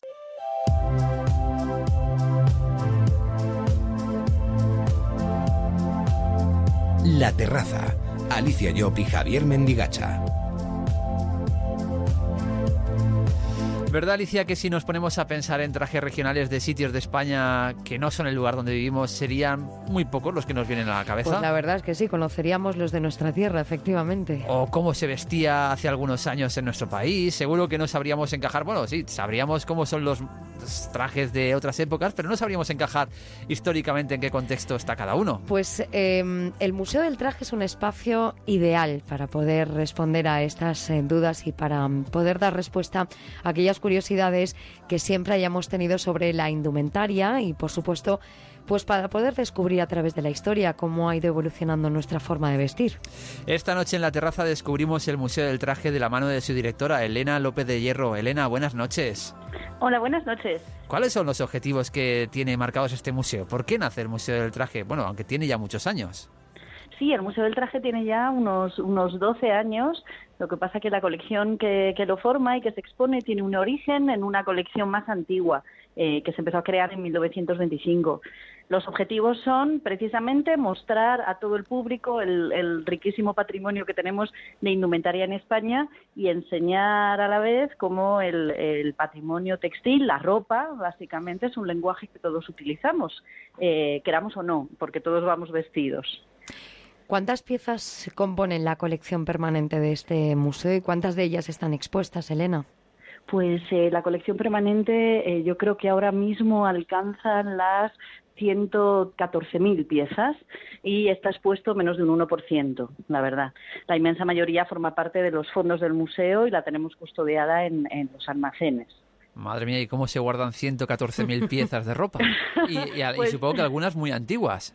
Sí, sí, sí, bueno, pues con, mucho trabajo, la verdad. No todas las piezas que custodiamos son, son ropa, porque nosotros, el Museo del Traje, es el heredero de un, museo eh, que se llamaba el Museo del Pueblo Español, por eso somos Museo del Traje, Centro de Investigación del Patrimonio Etnológico. Entonces, eh, yo creo que eh, piezas de indumentaria no son tantas, tantas como esas 113.000 o así. Pero la verdad es que sí, esto nos lleva mucho bastante trabajo. Las más antiguas que tenemos son del siglo XVII. Y necesitarán tener, bueno, pues un, un guardado especial respecto a otras más nuevas. Sí, sí, sí, nada, esas piezas están en un almacén compacto, tienen que tener una temperatura y una humedad adecuada y sobre todo eh, intentamos que estén a oscuras el mayor tiempo posible porque el principal enemigo de, la indumentaria, de, los tejidos orgánicos en general, es la luz. La luz seca las fibras, hace que se pierdan los, los colores, eso puede derivar en roturas, etcétera, y por eso el Museo del Traje, en su exposición permanente, lo que hace es que rota continuamente la exposición por un lado para evitar que sea un museo al que podamos llegar y decir, ah, ya lo he visto y ya está, lo he visto para siempre, porque siempre estamos renovando la colección permanente, y por otro lado protege, para proteger las piezas del, eh, del contacto con la luz. Bueno, pues vamos a adentrarnos en el museo. ¿Cómo nos vais guiando a lo largo de la visita? Bien, la visita es una visita eh, cronológica. Comenzamos eh, con las piezas más antiguas de la colección, de finales del siglo XVI, principios del siglo XVII, y ahí hacemos un recorrido por la indumentaria en España hasta eh, hoy en día. Hay eh, dos salas monográficas, de la actualidad una, en realidad, una dedicada a Mariano Fortuny, que es el, principal o el gran artista, creador eh, español de finales del siglo XVII, XIX perdón, y principios del siglo XX, y luego dedicamos otra de las salas a sacar pequeñas joyas de la colección que normalmente eh, no se ven. Para contar o para incidir en aquellos elementos transversales que nos interesa recalcar, utilizamos las exposiciones temporales y también un gran área didáctica donde podemos eh, tocar reproducciones de las piezas, vestirnos con piezas del siglo XV, siglo XVI, que son por supuesto reproducciones, pero que nos dan una idea de cómo, podíamos, cómo nos podíamos mover o cómo podíamos estar vistiendo esa ropa tan, tan lejana en el tiempo. Hablabas antes que la exposición permanente se va renovando poco a poco.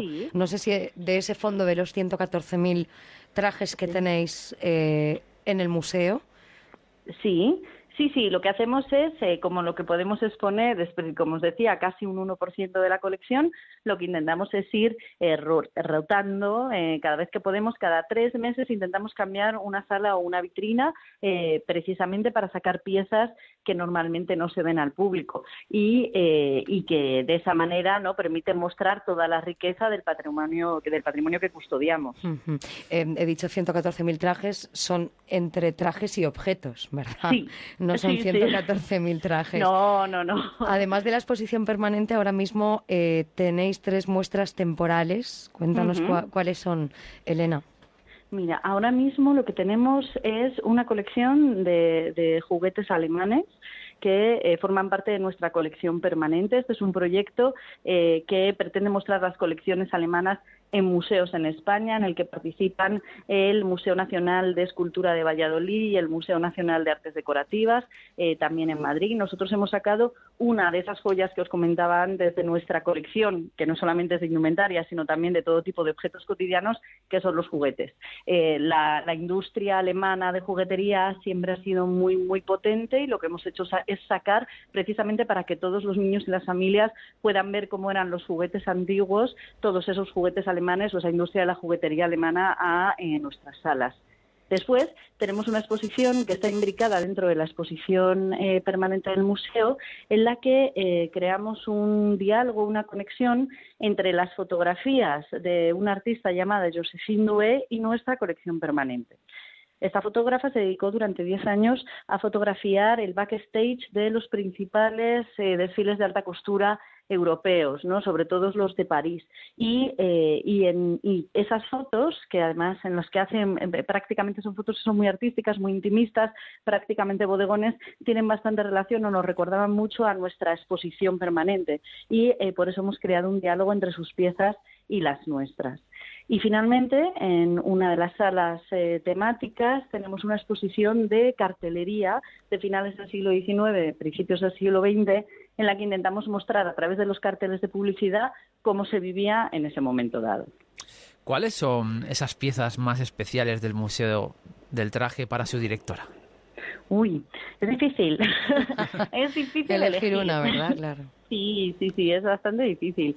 A mí me gusta mucho el siglo XVIII. Eh, hay que reconocer el siglo XVIII en España hay un cambio de dinastía, pasamos de los Austrias a los Borbones, viene la moda la moda francesa de la mano de Felipe V y yo le tengo especial cariño a toda la colección del siglo XVIII porque eh, cuando entré en el museo hace ya muchos años eh, tuve la suerte de estar en el departamento de colecciones precisamente con, con toda esa colección.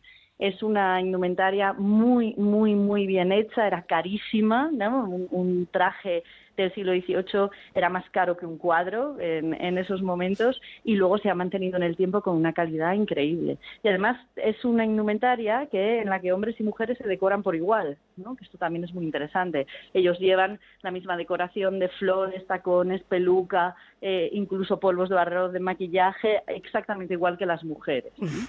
Sí, eh, además, en este eh, museo, aparte de poder disfrutar de lo, de lo expuesto, de las muestras.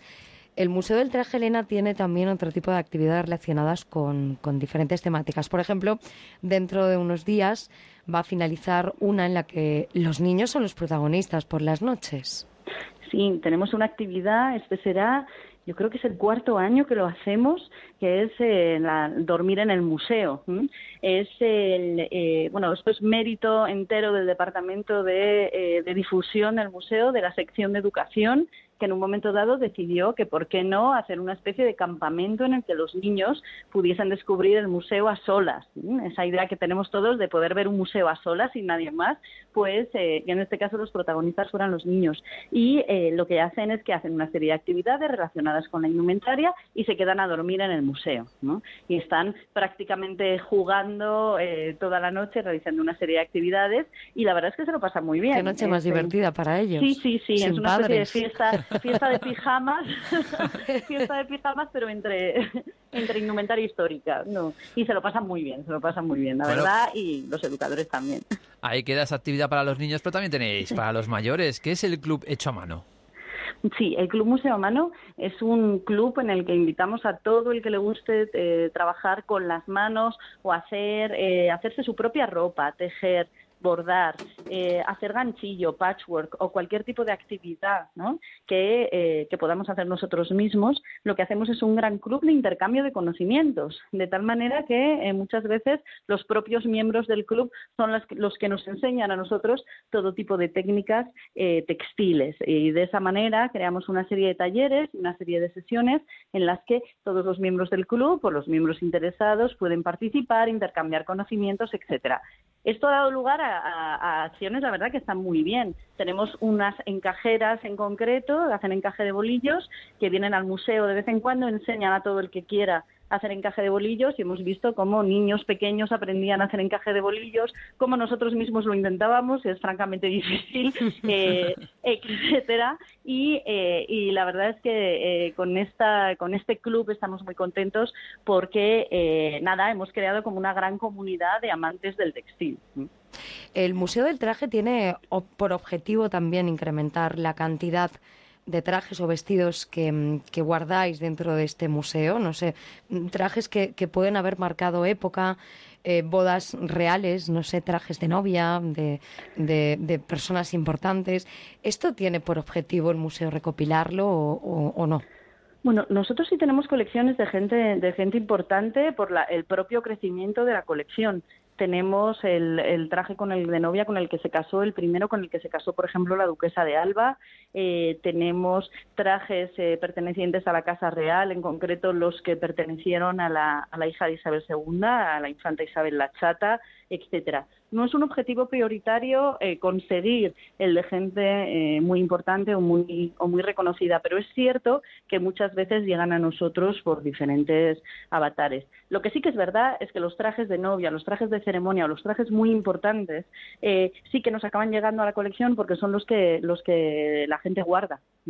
Entonces, al final, de lo que todo el mundo se deshace es de la ropa de vida cotidiana y lo que acaba guardando y custodiando son esos trajes especiales de los que no nos queremos desprender, ¿no? Y esos acaban muchas veces en nuestra colección. Porque claro, la ropa del día a día, eso no queda reflejado de ninguna manera en el Museo del Traje, porque claro, evidentemente lo que nos ponemos ahora pasa inadvertido porque es lo que estamos utilizando, pero claro, si ya empezamos a echar la vista atrás, a los 70, a los 80, claro, se vestía de otra forma, ¿eso queda reflejado? ¿Hay alguna constancia en el Museo del Traje de todo ese tipo de moda?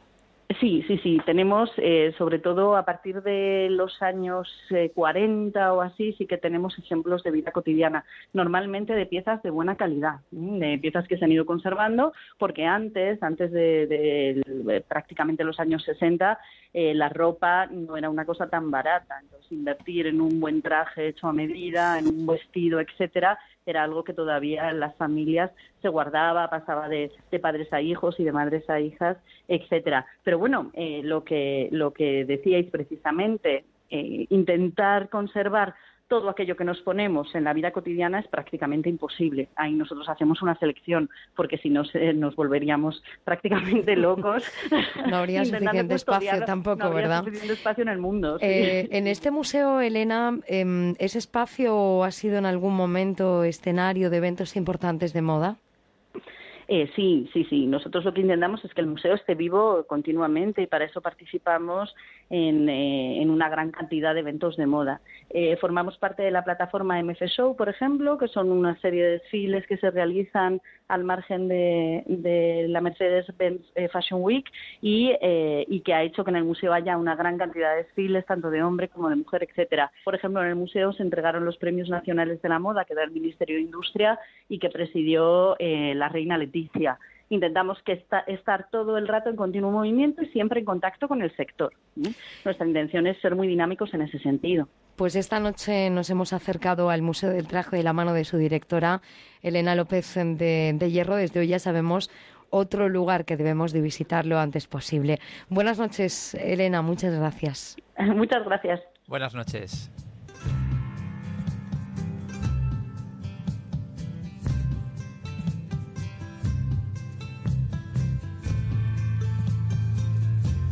Onda Cero, La Terraza, Alicia Job y Javier Mendicacha. Seguimos, Javi, descubriendo en la terraza el trabajo que se esconde detrás de una producción audiovisual. Nos hemos empeñado en esto y lo estamos consiguiendo en la terraza. Pues sí, detrás de cada historia, por ejemplo, que nos tiene enganchados en una película o en una serie de televisión, está el trabajo de un equipo de personas que se encargan de confeccionar el guion. Sin guion no hay historia, si no hay historia tampoco hay personajes y sin todo esto pues no hay película, por ejemplo, ¿verdad? Por tanto, es esencial el papel del guionista, un papel protagonista también en un proyecto de acción social que ha puesto en marcha este verano Fundación A3 Media la Universidad Rey Juan Carlos, eh, destinado para las personas con discapacidad. El objetivo de esta iniciativa era y es normalizar la presencia de personas discapacitadas en el mundo audiovisual. Dos de las personas que han estado al frente de este proyecto son dos guionistas, precisamente. Pablo Delamo, delegado de contenidos de ficción de A3 Media. Buenas noches, bienvenido a la terraza, Pablo. Buenas noches, encantado. ¿Qué tal? Luis Sánchez Polac también es guionista. Buenas noches, Luis. Hola, ¿qué tal? ¿qué tal? Y además, cuando hemos dicho el apellido, que además es compuesto, ¿verdad? Les habrá sonado enseguida directamente eh, al humorista, al genial y al genuino Tip te une una relación familiar directa, ¿verdad, Luis? sí, se ha comentado mucho. Bueno, Era mi, em, tío abuelo, por dejarlo ya así zanjado. Sí, una relación, una relación un orgullo, un orgullo. directísima, claro que sí. Pablo Del Amo, que es también guionista, ha trabajado como tal en series como HKM o en pelotas en A3 Media, una empresa donde también ha estado Luis, ¿verdad? Él ha sido guionista también de P de los, de los Deseos o comedia La Final o en la serie Qué vida más triste, es decir, que tenéis ahí una trayectoria muy bien aprovechada. Pablo, un guionista debe estar siempre con la mente preparada para crear, para empezar una historia, para crear personajes. ¿Cómo empieza todo ese trabajo de guionista? Cuéntanos a veces es un poco una maldición, ¿no? Estás siempre abierto a todo lo que sucede alrededor y estás pensando que todo puede ser una historia, desde una pareja que ves discutir hasta un pato atropellado. O sea, es simplemente a veces, ya te digo, puede ser un poco estar todo el rato pensando en, en qué jugo puede sacar a la realidad. Luis, vosotros sois los encargados de contar la historia en las películas, la trama en las series de televisión, ¿y cómo lo hacéis? Eh, bueno, pues normalmente vemos series americanas y las copiamos directamente, así, de, ladrones. Es una de las bases. Sí, sí, la, base para, es la base especial para todo. Ya sea para menos, ¿eh? no, hombre, bueno, esto, digamos, ese trabajo tiene mucho de profesión y de oficio, es decir, tienes una una serie de técnicas y recursos, pero también tiene mucho de vocación, ¿no? Entonces tú desde, desde que empiezas, digamos, desde bien joven ya empiezas a... te das cuenta que tienes ganas de contar cosas, aunque sean mentiras, ¿no? Y lo cual para ligar viene muy bien, oye, eso de las mentiras y tal. Y entonces siempre cuando nos toca contar cualquier historia y, nos toca ponernos en la piel de los demás personajes, digamos que somos como los primeros en, ahondar en, en, lo que va a ser la historia, porque luego viene una serie de, digamos, de compañeros, nosotros somos el primer paso y luego viene una serie de compañeros que son los directores, actores, productores y tal, que, que van dándole más forma a todo esto que nosotros hacemos. Es cierto que nosotros somos los que nos encontramos el tapiz vacío, pero eh, también, como decía un amigo mío, nosotros parimos, nosotros decidimos, ¿no? Entonces mm. vamos, vamos creando a partir de la nada y es una cosa muy bonita, muy creativa y también muy dura. O sea, no he de decir que el trabajo de guionista fácil, te puede decir Pablo, que no es, pero desde luego eh, quizá es el trabajo en el que haya más gente con, por decirlo de alguna manera, con ilusión de, de ver sus cosas hechas, ¿no? Porque un dire de Es un trabajo muy creativo. Sí, totalmente, vamos. Y, pero también tiene mucho de formación. La gente se cree que tú te levantas por la mañana y ya tienes ideas y ya llegas y, vomitas ahí y, muchas veces no se te ocurre, ¿no? Y, tienes que tirar de, pues digamos, de oficio, de experiencias. Un guionista es alguien que se nutre, como ha dicho Pablo, de experiencia, de observación, de, leer mucho, de ver mucho cine, de, de estar siempre en contacto con la realidad, con lo que está pasando en el mundo de entender a las personas, de empatizar con lo que te rodea. ¿no? Entonces no es solo el proceso de escribir y, vomitar una historia, sino también el de ponerle coherencia a todo eso que, que luego se va a transmitir y se va a, a reflejar en imágenes, ¿no? Claro, porque todo eso lleva un trabajo de documentación fuerte y supongo que a lo mejor es la parte más aburrida del trabajo del guionista, ¿no? Bueno, mm, no es que sea la parte más aburrida, en el fondo todavía estás muy emocionado con tu nueva idea y estás explorando, dándole forma al universo que estás a punto de crear. Yo creo que la parte más, aburrida viene cuando tu cabeza va muy, muy por delante y ahora tienes que escribirlo con tus dedos. Tienes que empezar y tienes que, lo que ya te has repetido mil veces en la cabeza, tienes que, que dar una estructura. Si es cierto que también cambia una vez que lo, que lo escribes pero es el proceso realmente es un proceso largo, es un proceso laborioso y es un proceso que hay que tener muchísima paciencia, no todo es tengo una idea creativa, voy a sacarla, no, no, requiere, requiere un trabajo de pico y pala. Sí, porque no solo basta con escribirlo, sino hay que escribirlo bien, es decir, de una manera que sea también atractiva para el lector, porque luego tu guion lo va a leer muchas personas y si está escrito de un modo engorroso, pesado, eh, que no tiene un estilo muy directo y tal, digamos, sobre todo las acotaciones, el guion puede ser maravilloso, la idea que tú quieres contar, pero que a la hora de haberlo puesto sobre el papel, no sea nada atractivo para, para aquel que lo coja y diga, oye, esta historia no funciona. Simplemente porque se le haga pesada la lectura. Entonces no solo estás pensando en cómo qué van a hacer tus personajes, sino que encima lo tienes que contar de un modo atractivo para el que lo lea. O sea, es, es, un doble trabajo. Es lo que dice Pablo de que tienes que trabajar dos veces, ¿no? Eso es.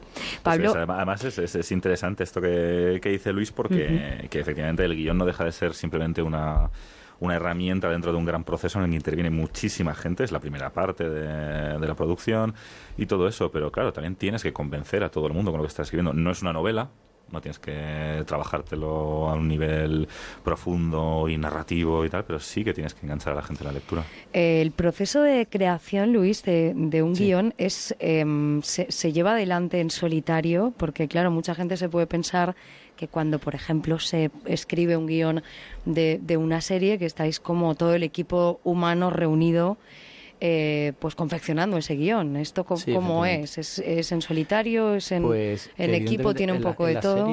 las series eh, funcionan de manera distinta a las películas. Las, series sí que son un equipo bastante grande detrás. Suelen tener desde argumentistas hasta coordinadores, pasando por dialoguistas. Es decir, puede haber equipos de todo tipo. Pueden escribirse también series eh, que escriban el argumento tres personas y lo dialoguen otros, o, series en las que todos hagan un poco de todo. Las series sí suelen ser multi, digamos, eh, multipersonales, suele haber bastante equipo detrás, incluso luego la cadena tiene sus propios editores de guion que, que revisan y, coordinan todo lo que es ya el, el, guion acabado, ¿no? O sea que hay un, hay un proceso mucho más elaborado en el sentido de que hay más manos metiéndose en lo que es el guion.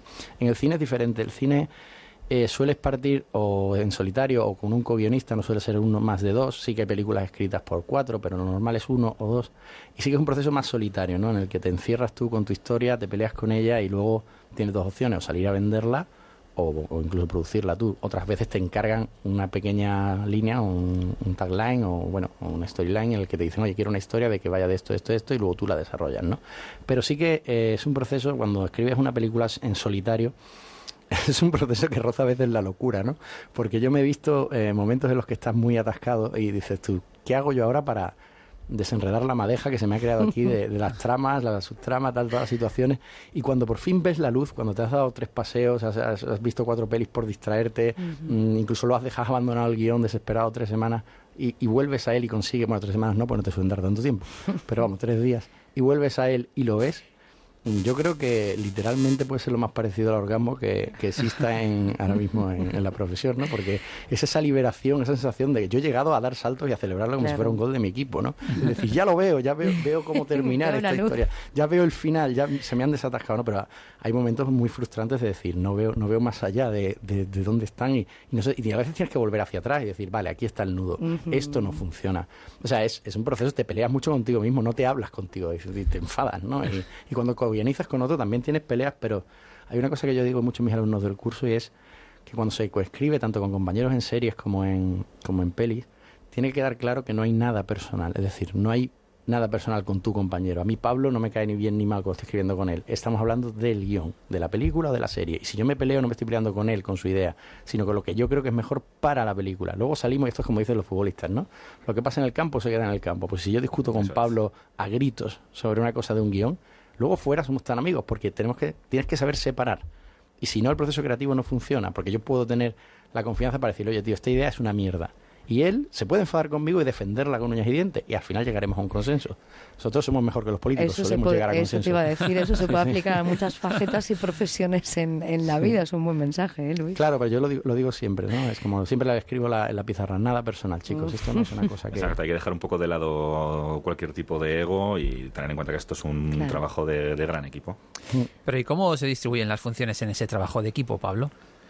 A ver, por ejemplo, en una serie eh, tendríamos lo que son los jefes de equipo, tenemos también un productor, un productor que es el encargado de, de, eh, de, controlar los contenidos y quizás el que ha lanzado la idea o tal. Pero bueno, de todas formas, en un equipo de guion lo que tenemos es un coordinador que sería, eh, digamos, quien decide sobre todas las tramas. Luego tenemos los guionistas, que son los que van lanzando ideas junto a ese coordinador o coordinadores, depende de, del tamaño que tenga el equipo. Pero básicamente esto es un grupo de gente escribiendo a las órdenes de otro guionista, a las órdenes de un equipo de producción. Y eh, dependiendo de del tamaño de la producción. Si, por ejemplo, es una serie diaria, como las nuestras, Secreto de Puente Viejo, tal, estamos hablando de, eh, de, cinco capítulos a la semana. O sea, estamos hablando de que un lunes nos pueden llegar cinco guiones. Los cinco guiones los ha escrito muchísima gente. Entre escaletistas, guionistas, pues puede haber seis, ocho, depende, nueve personas. No es un número fijo, que digamos. ¿Y un guion se suele modificar mucho? sí. ¿Y, eso, ¿Y eso molesta o no molesta? Eh, no debería. A ver, eh, no debería, ¿no? te molesta, es lo que decía Luis, no, no, es algo personal, no debería molestarte. Te molesta un poco, obviamente, porque dices, pero ¿cómo no soy el mejor guionista del mundo? No es, perfecto este guion que os he presentado, pero ¿qué me estáis contando? Claro, claro. No, y muchas veces no solo influye que a lo mejor eh, tú no veas más allá de tus narices, porque hay veces que llega uno y te dice, oye, ¿por qué no has puesto esto? Eh, no se entiende qué tal, y tú que pensabas que todo se entendía en tu cabeza maravillosamente, no te has dado cuenta que en el papel no está tan bien reflejado como tú lo ves dentro de ti. Entonces sí está bien que siempre haya lectores, ya si haces un guion tú solo, eh, porque en este caso en la serie sí que hay más lectores, dáselo a leer a gente para que te digan, oye, no entiendo esta parte, o esta parte me falta emotividad, o no sé por qué, o me, falta una secuencia que tal, que, que, se resuelva esta trama, o que me deje más claro que hay un amor entre estos dos, aunque al final no lo resuelva. Y hay otros criterios económicos, a veces, tú a veces, eh, espera que nos traes la pizza. Ah, que eh, tú a veces, muchas veces, has hecho, la, has hecho un guion y el productor te dice, eh, mira, me encanta, pero tienes que rebajarlo de exteriores, porque los exteriores son muy caros de rodar. Entonces tú has puesto 14 parques, 35 plazas y 203 eh, puertas de, casa. Y entonces dicen, oye, quítame exteriores. Entonces te ves teniendo que modificar el guion y esa escena que a ti tanto te gustaba, que era de dos tirándose, eh, haciendo puenting, yo qué sé, desde una montaña en Tailandia Dice, ves que se nos va de presupuesto porque no lo pones aquí en Guadarrama, que está aquí al lado. Dice, y lo hacemos en una tarde así y nos hacemos un picnic. Es decir, que muchas veces también tiene los motivos de, de, producción influye, o de, o de dirección, o de casting, o de, se me refiero. Incluso hay cosas que se cambian el guion te lo pueden cambiar, está el guion nuestro y luego está el guion también de rodaje. Es decir, luego en rodaje hay cosas que por imposibilidad o, por tiempos o porque el plan de producción no se está cumpliendo a tiempo, se tienen que caer y, y, en ese momento se, hasta se improvisa, ¿no? O sea, es decir, eh, el proceso de, rodar una película es mucho más complicado de lo que parece. Parece que con el guion luego se sigue y, ya está, ¿no? De ahí la frase aquella que decía, se la atribuye a Cecil B. DeMille, creo que es, que decía que de un buen guion se puede sacar una buena película, una película mala o una película regular. Y de un mal guion solo puede sacar una mala película. Es decir, eso es nuestro sino, ¿no? Y otra cosa que yo quería reivindicar es que cuando una película es mala o una serie es mala, no sé por qué todo el mundo se acuerda de qué guion más malo. O sea, no, no piensan que también ha podido fastidiarse todo durante el camino, ¿no? Es como, a lo mejor el guion era maravilloso, pero luego pues han pasado ciertas cosas. ¿no?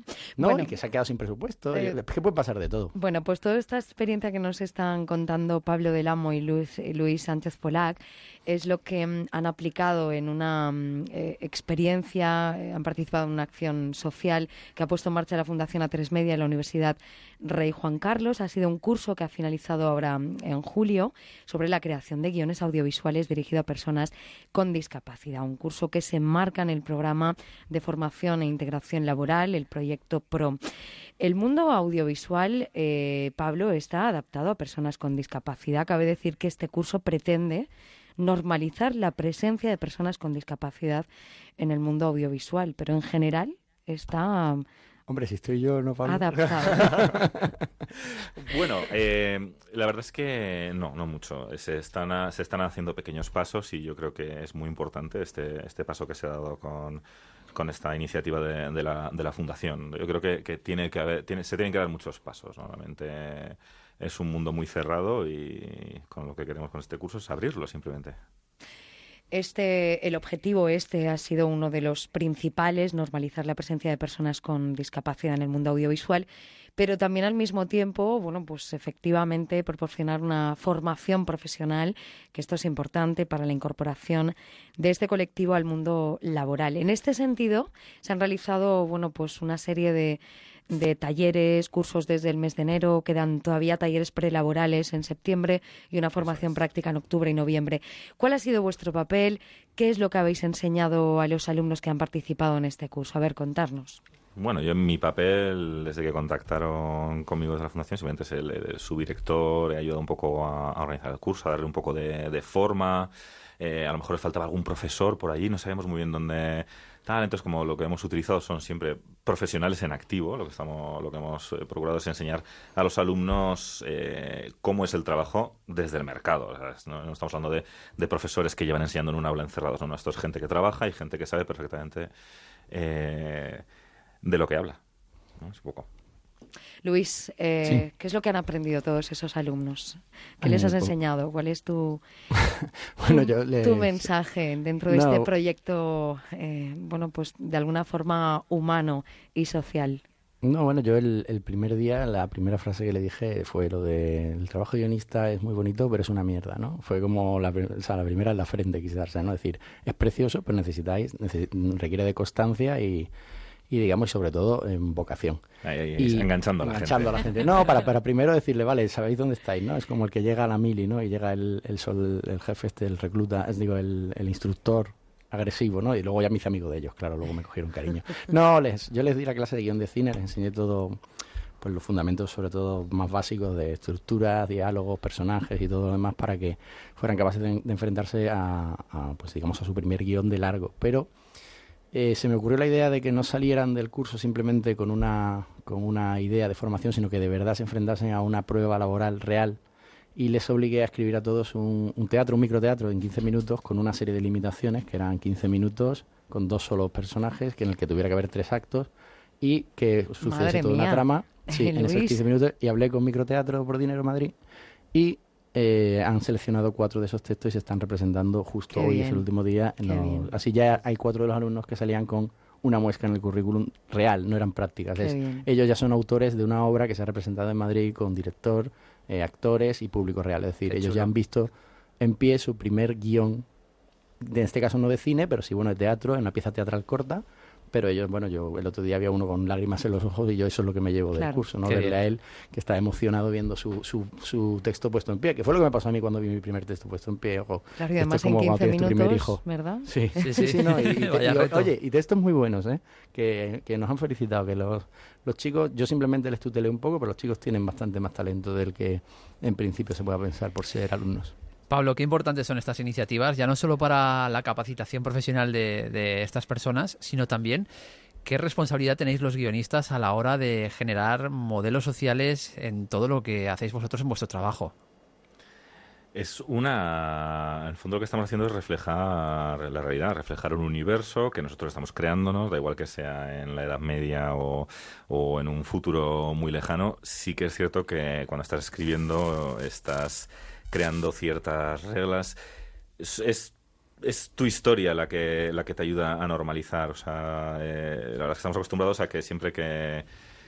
Siempre que eh, siempre que salga algún personaje con discapacidad tenga algo que ver esa discapacidad con la trama. Aquí lo que estamos intentando buscar es que no, la realidad también hay, hay gente con discapacidad, gente talentosa, eh, gente al mando de televisiones, gente al mando de radios, eh, de todas formas. Ya te digo que lo, nuestro trabajo aquí sirve para, para concienciar al sector en general. O sea, no, es, no, es, no queremos sentar cátedra, sino que simplemente lo que queremos es que la gente lo vea, que la gente se abra, que la gente vea que también hay buenos profesionales. Eh, eh, entre, entre estos alumnos.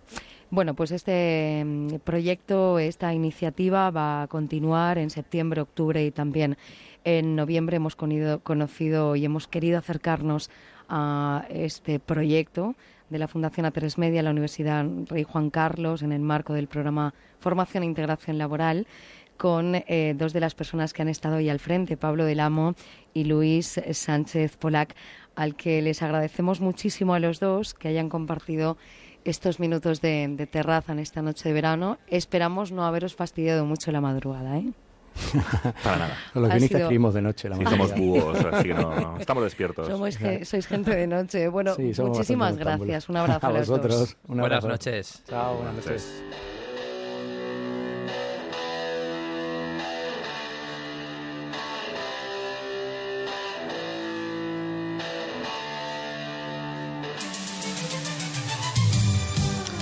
Estaba pensando, fíjate Alicia, que habrá algún oyente que estará ahora mismo que se acostumbrado al horario de las madrugadas, de las noches del mes de agosto, de las vacaciones. Mañana le toca volver al trabajo, no se puede dormir y aquí estamos nosotros dando guerra. le estamos fastidiando la noche, ¿verdad? hombre, no, tampoco es eso, que la cosa ha quedado más o menos apañada. Bueno, que estarán a puntito de levantarse aquellos que se vayan a trabajar y otros estarán pues descansando unas horitas más porque están de vacaciones, ¿verdad? Que estamos en este mes de, de, agosto.